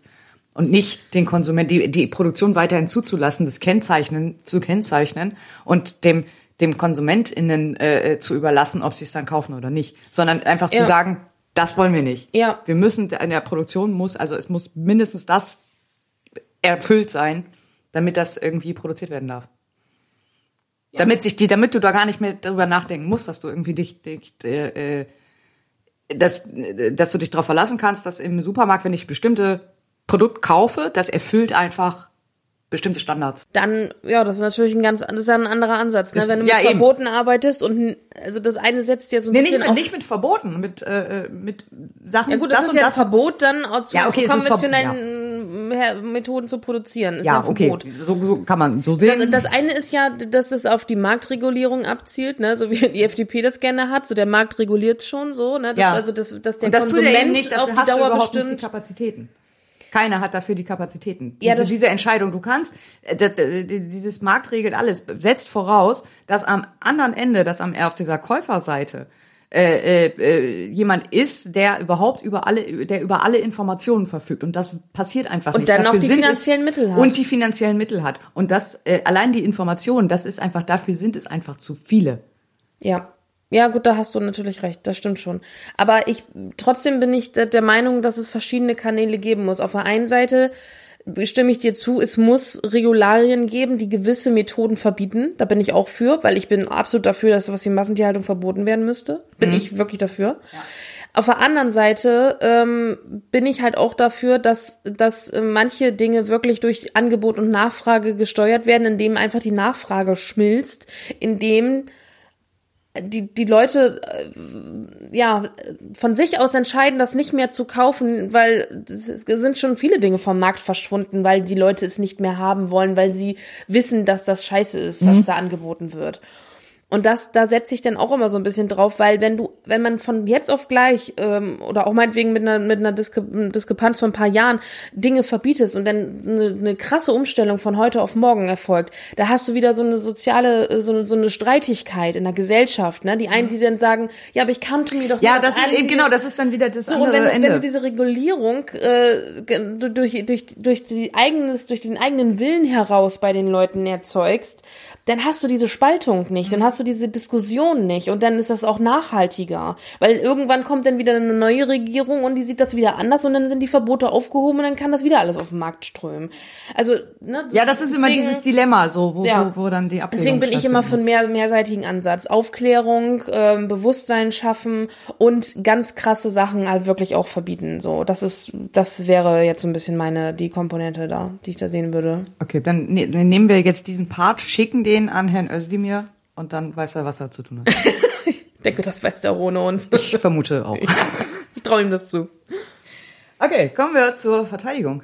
Das Wort hat die Bundesministerin für Verteidigung Christine Lambrecht. Unsere Sicherheit in Europa, nicht nur in Europa, aber auch hier steht aktuell vor großen Herausforderungen. Und Sie können sich vorstellen, ein ganz zentrales Thema hat natürlich auf der Tagesordnung gestanden, nämlich Russland und die Ukraine. Jeder russische Angriff auf die Ukraine wird Konsequenzen nach sich ziehen, denn der Konflikt bedroht den Frieden in Europa und daher müssen wir Europäer uns auch aktiv einbringen. Das Völkerrecht muss gewahrt werden. Die staatliche Souveränität unserer östlichen Nachbarn ist unantastbar und Russland hat kein Vetorecht, wenn es um Bündnisfragen geht und kann uns hier auch nicht erpressen. Deutschland steht zu seiner Verantwortung für den Frieden in Europa und der Welt. Und das beweisen wir auch immer wieder. Denken Sie nur an unser Engagement im Kampf gegen den IS und zur Stabilisierung des Irak. Meine Damen und Herren, wir schulden es unseren Frauen und Männern, dass wir ihren hohen persönlichen Einsatz, der sich da wieder gezeigt hat, unser, ihren hohen persönlichen Einsatz klug und besonnen abwägen. Und daher müssen wir und daher werden wir auch jeden Auslandseinsatz genau evaluieren. Selbstverständlich immer im engen und ehrlichen Austausch mit unseren Partnern und Verbündeten. Aber es geht darum, Ziele und Instrumente zu prüfen und gegebenenfalls auch anzupassen. Was wollen wir erreichen? Wie ist unser militärischer Beitrag in politische und zivile Maßnahmen eingebettet? Und auch haben wir eine Exit-Strategie? Unsere Soldatinnen und Soldaten riskieren ihr Leben für unser Gemeinwesen. Umso mehr müssen sie dann auch darauf vertrauen können, dass wir sie bestmöglich ausrüsten. Und daher teile ich die Meinung des Bundeskanzlers, Unsere Ausgaben für die Verteidigung müssen weiter steigen. Ja, diesen Part Verteidigung und auch den nächsten Entwicklungen, den können wir, glaube ich, äh, kurz und knapp halten, weil da es gilt das Gleiche wie für Außenpolitik. Ich kenne mich da nicht gut genug aus, um ich auch nicht irgendwas Qualifiziertes dazu sagen zu können. Ich habe auch keine, ich habe auch irgendwie so, Also, so gar gut. keine Meinung dazu. Qualifizierte Sachen kann ich zu den wenigsten Themen sagen, aber äh, ich habe also da weiß ich nicht mal genug, um irgendwie überhaupt irgendwas sagen zu können. Da, da wissen wir nicht mal genug, um uns dann eine Meinung drüber zu bilden. Ja, wir werden nachher noch mal äh, ohnehin noch mal ein bisschen über die Bundeswehr sprechen, denn ein, ein aktuelles Thema kam ja noch in der Debatte. Deswegen würde ich sagen, lassen wir das äh, der Statement von äh, Frau Lamprecht hier einfach mal so stehen, unkommentiert. Äh, nehmen wir das als Sollkonzept so auf und hören noch mal kurz in das Thema Entwicklung rein. Und das Wort erhält die Bundesministerin für wirtschaftliche Zusammenarbeit und Entwicklung, Svenja Schulze. Leider hat ja das Jahr 2022 begonnen wie das letzte Jahr mit Warnungen vor Virusvarianten, mit erschreckenden Infektionszahlen, mit Krisenmeldungen. Und nach wie vor geißelt die Covid-19-Pandemie die Menschen rund um den Globus. Aber viel stärker noch als im letzten Jahr ist unsere Solidarität gefragt, national wie international, denn niemand ist sicher, bevor nicht alle sicher sind. Ich werde mich in unserer deutschen G7-Präsidentschaft dafür einsetzen, das Engagement der wichtigsten Industrienationen für die Entwicklungsländer zu erhöhen. Und noch in diesem Monat werde ich in Genf mit unseren Partnern schauen, wie wir die Unterstützung ausbauen können. Die Impfinitiative COVAX benötigt nicht nur Impfdosen, sondern eben auch Unterstützung bei der Logistik, beim Kühltransport, bei Spritzen, bei Handschuhen. Afrika ist eine Schwerpunktregion der deutschen Entwicklungspolitik, aber wir wollen auch verstärkt mit anderen Regionen zusammenarbeiten, ohne die wir unsere gemeinsamen Ziele der Agenda 2030 und das Pariser Klimaabkommen nicht erreichen werden. Die Agenda 2030 und ihre 17 Ziele für nachhaltige Entwicklung sind die Richtschnur für die deutsche Entwicklungspolitik. Die Zivilgesellschaften und die kirchlichen Entwicklungsorganisationen sind wichtige Partner. Entwicklungshilfe immer gut. Äh, Das ist auch das Einzige, was ich dazu sagen Würde kann. ich, da muss ich, da muss ich dann doch reingrätschen. Entwicklungshilfe ist jetzt auch nicht immer gut. Also Nicht immer ist- gut? Nee, na, nee, du kannst damit auch, wenn, wenn, wenn falsch gemacht, so wie früher, äh, oder auch teilweise auch heute noch, äh, kannst du dir halt die Wirtschaft in anderen Ländern auch komplett zerstören in bestimmten Bereichen. Ja, äh, aber da, also die große Überschrift Hilfe ist ja erstmal, Ja, das ist ist ja erstmal äh, gut. Äh, man muss es halt nur richtig anwenden. Das ja, ja, es ist halt die Frage, was unter Hilfe verstanden wird. äh, so und ähm, oft in der Vergangenheit führte Entwicklungs war Entwicklungshilfe eher für die deutsche Wirtschaft als tatsächlich für die anderen Länder. Ähm, so die, die sich dann eher darin äußerte, dass dann halt mit anderen Ländern im Rahmen einer Entwicklungshilfe da irgendwelche Bauprojekte vereinbart wurden, die dann Siemens gebaut hat oder sowas. Ach so, wo- ja, so, ja. das, ist, ähm, Ja. Da, das ist halt auch manchmal ein bisschen schwierig. Ähm, deswegen, also ich kann aber, äh, das sind jetzt auch nur nur nur ganz grobe äh, äh, Statements jetzt hier, weil ich ich habe auch in, mit diesem ganzen Themenbereich äh, alles alles was mit Ausland zu tun hat, kenne ich mich tatsächlich echt nicht gut genug aus und da zählt Entwicklungshilfe auch mit dazu. Ja, geht mir ähnlich, bin ich jetzt auch nicht so firm drin und habe ich äh, beschäftige ich mich auch jetzt nicht so viel mit. Aber ich denke, das wird sich tatsächlich bei mir so ein bisschen ändern äh, durch das neue Außenministerium mit Annalena Baerbock, weil ich schon daran interessiert bin, was da so vor sich geht. Allein dadurch, dass wir uns jetzt hier auch ja ähm, ja. durch die Plenarsitzung auch mit den Themen äh, intensiver beschäftigen müssen, Genau. ähm, wird sich da hoffentlich ein bisschen mehr Ahnung aufbauen. genau, genau. Das, also das ist, äh, wir, wir betreiben hier gerade Weiterbildung äh, für uns selber auch dadurch Genau. durch diesen Podcast. So könnte man das sagen. Ja. Gut, das war das letzte Thema, das letzte Ressort der verbundenen Debatte zur Politik der Bundesregierung. Damit ist dann jetzt auch die diese Konstituierungsphase ist dann jetzt auch damit abgeschlossen. Und jetzt können wir endlich anfangen, auch mal Politik zu machen, hoffentlich. Von mir aus ganz losgehen. Ja, von mir aus auch. Ich rufe auf den Zusatzpunkt 4. Beratung des Antrags der Bundesregierung zur Fortsetzung des Einsatzes bewaffneter deutscher Streitkräfte, Stabilisierung sichern, Wiedererstarken des IS verhindern, Versöhnung im Irak fördern. Ja, jetzt habe ich so oft darauf hingewiesen, dass ich keine Ahnung von Außenpolitik habe. Jetzt traue ich mich kaum, dieses Thema einzuleiten eigentlich. Aber ich versuche es einfach mal. Ich habe mich jetzt in dieses Thema so ein bisschen eingelesen. Ich werde meine Quellen da verlinken. Und es geht um die, den Bundeswehreinsatz im Irak. Kurz einmal zum Hintergrund. Ähm, die Bundeswehr ist ja eine Parlamentsarmee. Ähm, das heißt, sie untersteht dem Bundestag, dem Parlament äh, und nicht dem, nicht dem Kanzler und nicht dem Bundespräsidenten oder sonst wie. Das ist so ein bisschen so eine Besonderheit. In vielen Ländern äh, ist ja der direkte Oberbefehlshaber der Armee entweder der Präsident oder der König oder wer auch immer da gerade so herrscht. Ähm, das ist halt in Deutschland anders, in ein paar anderen Ländern glaube ich auch noch, aber äh, da sind wir so ein bisschen äh, so ein Sonderfall. Das bedeutet halt, jeder Auslandseinsatz oder jeder Einsatz der Bundeswehr, außer abgesehen von Amtshilfe jetzt, ähm, muss vom Parlament beschlossen werden. Also der, der Bundestag erteilt das Mandat für einen Einsatz. Diese Einsätze oder diese Mandate sind üblicherweise auch immer nur befristet, also die werden dann jährlich verlängert. Und jetzt für den Einsatz im Irak ist halt jetzt die turnusmäßige Verlängerung dran. Eigentlich wäre sie äh, äh, schon im Oktober dran gewesen, aber sie haben beim letzten Mal haben sie die Verlängerung um 15 Monate gemacht, damit sich das hier nicht mit der Bundestagswahl und dem potenziellen Regierungswechsel in die Quere kommt. Ähm, deswegen hatten sie es da gemacht bis 31.01. Ähm, und das wäre, muss dann halt jetzt neu beschlossen werden. Der Irak-Einsatz äh, läuft jetzt seit 2015. Das ist äh, ein internationaler Einsatz äh, zum Kampf gegen den IS, also den Islamischen Staat, diese Terrororganisation. Äh, und Unterstützungshilfe im Irak. Die festgelegte Obergrenze sind 500 Kräfte, es sind aber aktuell nur so rund 250 dort im Einsatz. Und dort äh, stellen sie im Wesentlichen die Fähigkeit zur Luftbetankung. Und sie haben so, so ein Tankflugzeug dort äh, im Einsatz, äh, helfen bei Lufttransport, äh, Luftraumüberwachung, machen auch AWACS Luftraumüberwachungsflüge und beteiligen sich da an Beratung und Ausbildung der irakischen Armee. So, das Mandat soll jetzt zum einen, bis zum 31.10. verlängert werden. Dann haben sie den normalen Ton, Tonus wieder drin. Ja, und diese Vorlage wurde jetzt zur ersten Lesung in, die, in den Bundestag eingebracht, wurde dann in den Verteidigungsausschuss überwiesen und wird planmäßig am 28.01. dann final abgestimmt. Es wird auch wahrscheinlich, werden, wird das Parlament dann auch zustimmen. Der ganze Spaß kostet 72,9 Millionen Euro, falls es jemanden interessiert. Ja, das Spannende daran ist so ein bisschen, wir haben ja jetzt eine grüne Außenministerin.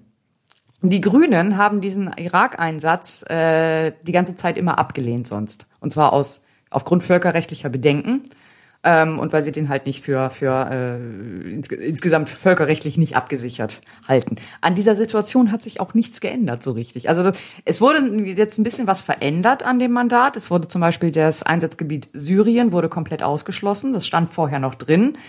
Ähm, was aber wohl auch nur so eine formale Geschichte ist, weil eigentlich seit letztem Jahr schon in Syrien nichts mehr passiert.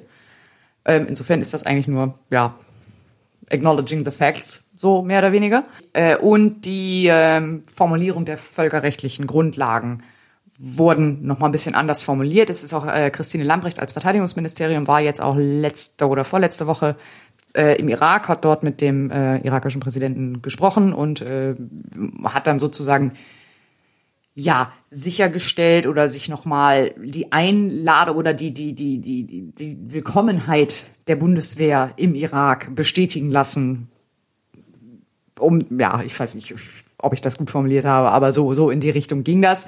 Ähm, denn der das neue Mandat bezieht sich jetzt eben auch darauf, dass eben ähm, die irakische Regierung diese Hilfe erbeten hat und dass deswegen der Einsatz auch damit gerechtfertigt ist ist natürlich diese, diese spannende Geschichte, dass du halt irgendwie so als Opposition dann natürlich immer dagegen gestimmt hast und dann stellst du aber tatsächlich das Außenministerium und musst dich dann halt so mit Realität auseinandersetzen. Das musst du ja natürlich als Opposition nicht. ja. Nee, man, ist ja so. Ja. Äh, als Opposition kannst du einfach, da kannst du total äh, auf Basis von, von abstrakten theoretischen Konzepten von Pazifismus und Weltfrieden und so weiter argumentieren und du bist einfach ja nie mit den Konsequenzen deiner Haltung konfrontiert ähm, musst du dich gar nicht, da musst du nie Verantwortung für übernehmen, was deine Haltung dann eigentlich konkret bei den Leuten bewirkt. Sie AfD. Ja, äh, ja. siehe Oppositionsparteien im Allgemeinen, aber ganz besonders die AfD konkret. Ähm, genau. Und jetzt natürlich, aber dann als, als Außenministerin oder so, da musst du, dann, dann bist du halt mit der Realität konfrontiert und musst dich halt mit diesen Konsequenzen auseinandersetzen. Und sie hätten jetzt halt nicht sagen können, so kurzfristig, so, äh, übrigens, wir ziehen ab und äh, hier, ihr müsst eure äh, Tankflüge jetzt mal kurz alleine machen, weil wir sind raus. So hättest du halt auch nicht bringen können. Also hättest du den, den, den Verbündnispartnern nicht bringen können, gegenüber nicht bringen können ähm, hältst du den Leuten vor Ort, weil du stellst ja dann, in die, wenn du in so einem Einsatz erstmal bist, dann stellst du ja vor Ort auch eine gewisse Infrastruktur, die kannst du ja nicht einfach innerhalb von zwei Wochen abziehen. Sollte man nicht.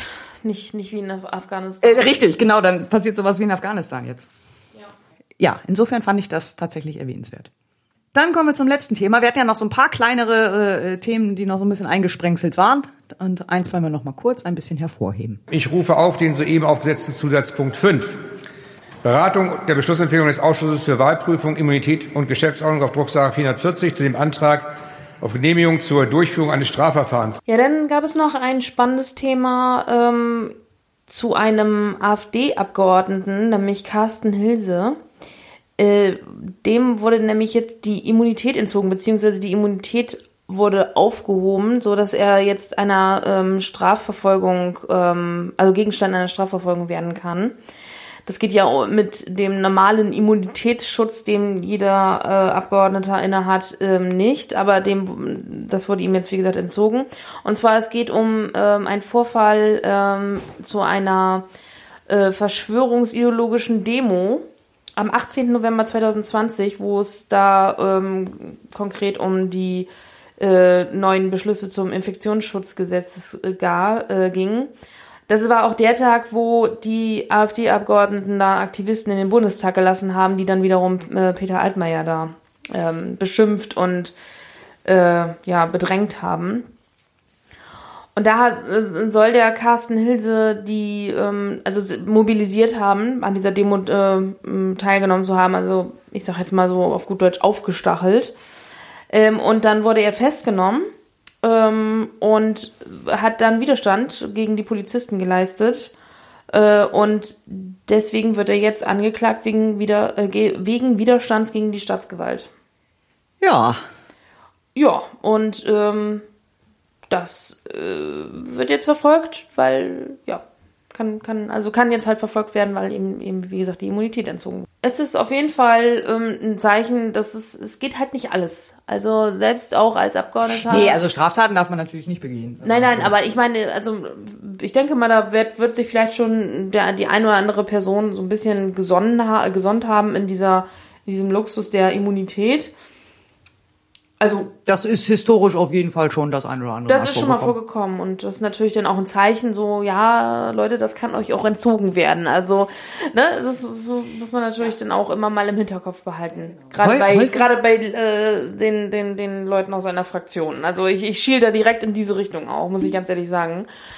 Äh, das denke ich ist schon ein gutes Zeichen, wenn man das mal sieht. Okay, das ja. kann auch dann darauf kann man sich nicht verlassen. Das ist kein kein äh, kein Grundrecht äh, in dem Sinne, dass, dass sie. Dass nee, das wäre ja auch noch hat. schöner, wenn ja. die Abgeordnete äh, dann einfach auch Straftaten erlauben könnten. Ja, so wie genau. die Queen, weißt du? Ja, ja die, aber die Queen könnte ja tatsächlich jemanden umbringen und könnte nicht äh, dafür ja. belangt werden. Ja, also das äh, so mal am Rande.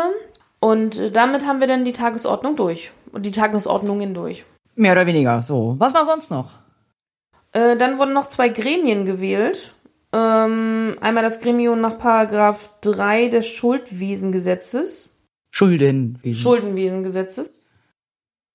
Und das parlamentarische oder die parlamentarische Versammlung des Europarats. Ja, und damit, wie gesagt, äh, ist dann tatsächlich die Konstituierungsphase vollständig abgeschlossen. Wir hatten dann noch eine kleine Verordnung, die noch abgestimmt wurde. Äh, so ganz ohne Corona kriegen wir die Sendung leider nicht über die Bühne gebracht, denn die Corona Ausnahmenschutzverordnung, Corona, ja, Corona-Ausnahmenschutzverordnung ähm, wurde nochmal angepasst. Und zwar wurde da die äh, Definition von Impf- und Genesenen anweisen, äh, Nachweisen wurden etwas angepasst. In der alten Fassung ähm, waren Auffrischungsimpfungen noch nicht berücksichtigt. Das stand da besonders bei den ähm, genesenen Nachweisen äh, war zum Beispiel die Anzahl der benötigten Impfungen starr vorgegeben. So, das hat dann natürlich mit der Boosterimpfung zusammen nicht mehr gepasst. Und das wurde jetzt etwas flexibler gehalten und bezieht sich jetzt immer auf die aktuelle ähm, Empfehlung des äh, Paul-Ehrlich-Instituts, so dass man da nicht jedes Mal die Verordnung ändern muss, wenn man feststellt, dass man doch noch eine weitere Impfung braucht. Ähnliches wurde jetzt auch gemacht für die äh, Einreiseverordnung, ähm, wo nochmal eine flexiblere Fassung für die Ausnahmen von Quarantänepflichten eingefügt wurden. Da standen auch vorher konkretere Anlässe drin. Ähm, jetzt wird einfach nur noch auf die aktuelle Empfehlung des RKI verlinkt und Link ist tatsächlich ernst gemeint, da steht einfach der Link drin. Also da steht wie unter www.rki.de slash lalala äh, angegeben. Ja. Auch mal gut. Ist auch machen, äh, so, ist sonst auch nicht der Fall. Also dass wirklich Links in Gesetze reingeschrieben oder in Verordnungen reingeschrieben werden, ist Ja. auch eher neu. Ja, und dann ist noch das Lobbyregister online gegangen. Ja, jetzt am 1.2. Ähm, da gilt ein neues Lobbyregistergesetz, äh, dass alle, die im Bundestag ähm, Interessensvertretung durchführen, sich in dieses Lobbyregister eintragen müssen.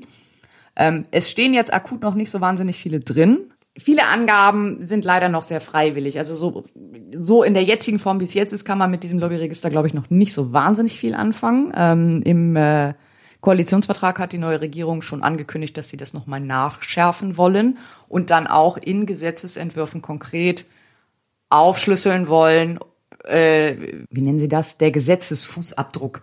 Also, dass man nachvollziehen kann, welche Organisation Einfluss auf welches Gesetzgebungsverfahren genommen hat. Das ist ja die Information, die man mit wissen möchte. So rein, wer da rumrennt und da mit irgendwelchen Leuten spricht, die, die Information hilft mir ja noch nicht besonders viel. Mhm. Ich will ja wissen, über welche Gesetze haben die gesprochen. So, und das soll diese Legislatur noch kommen.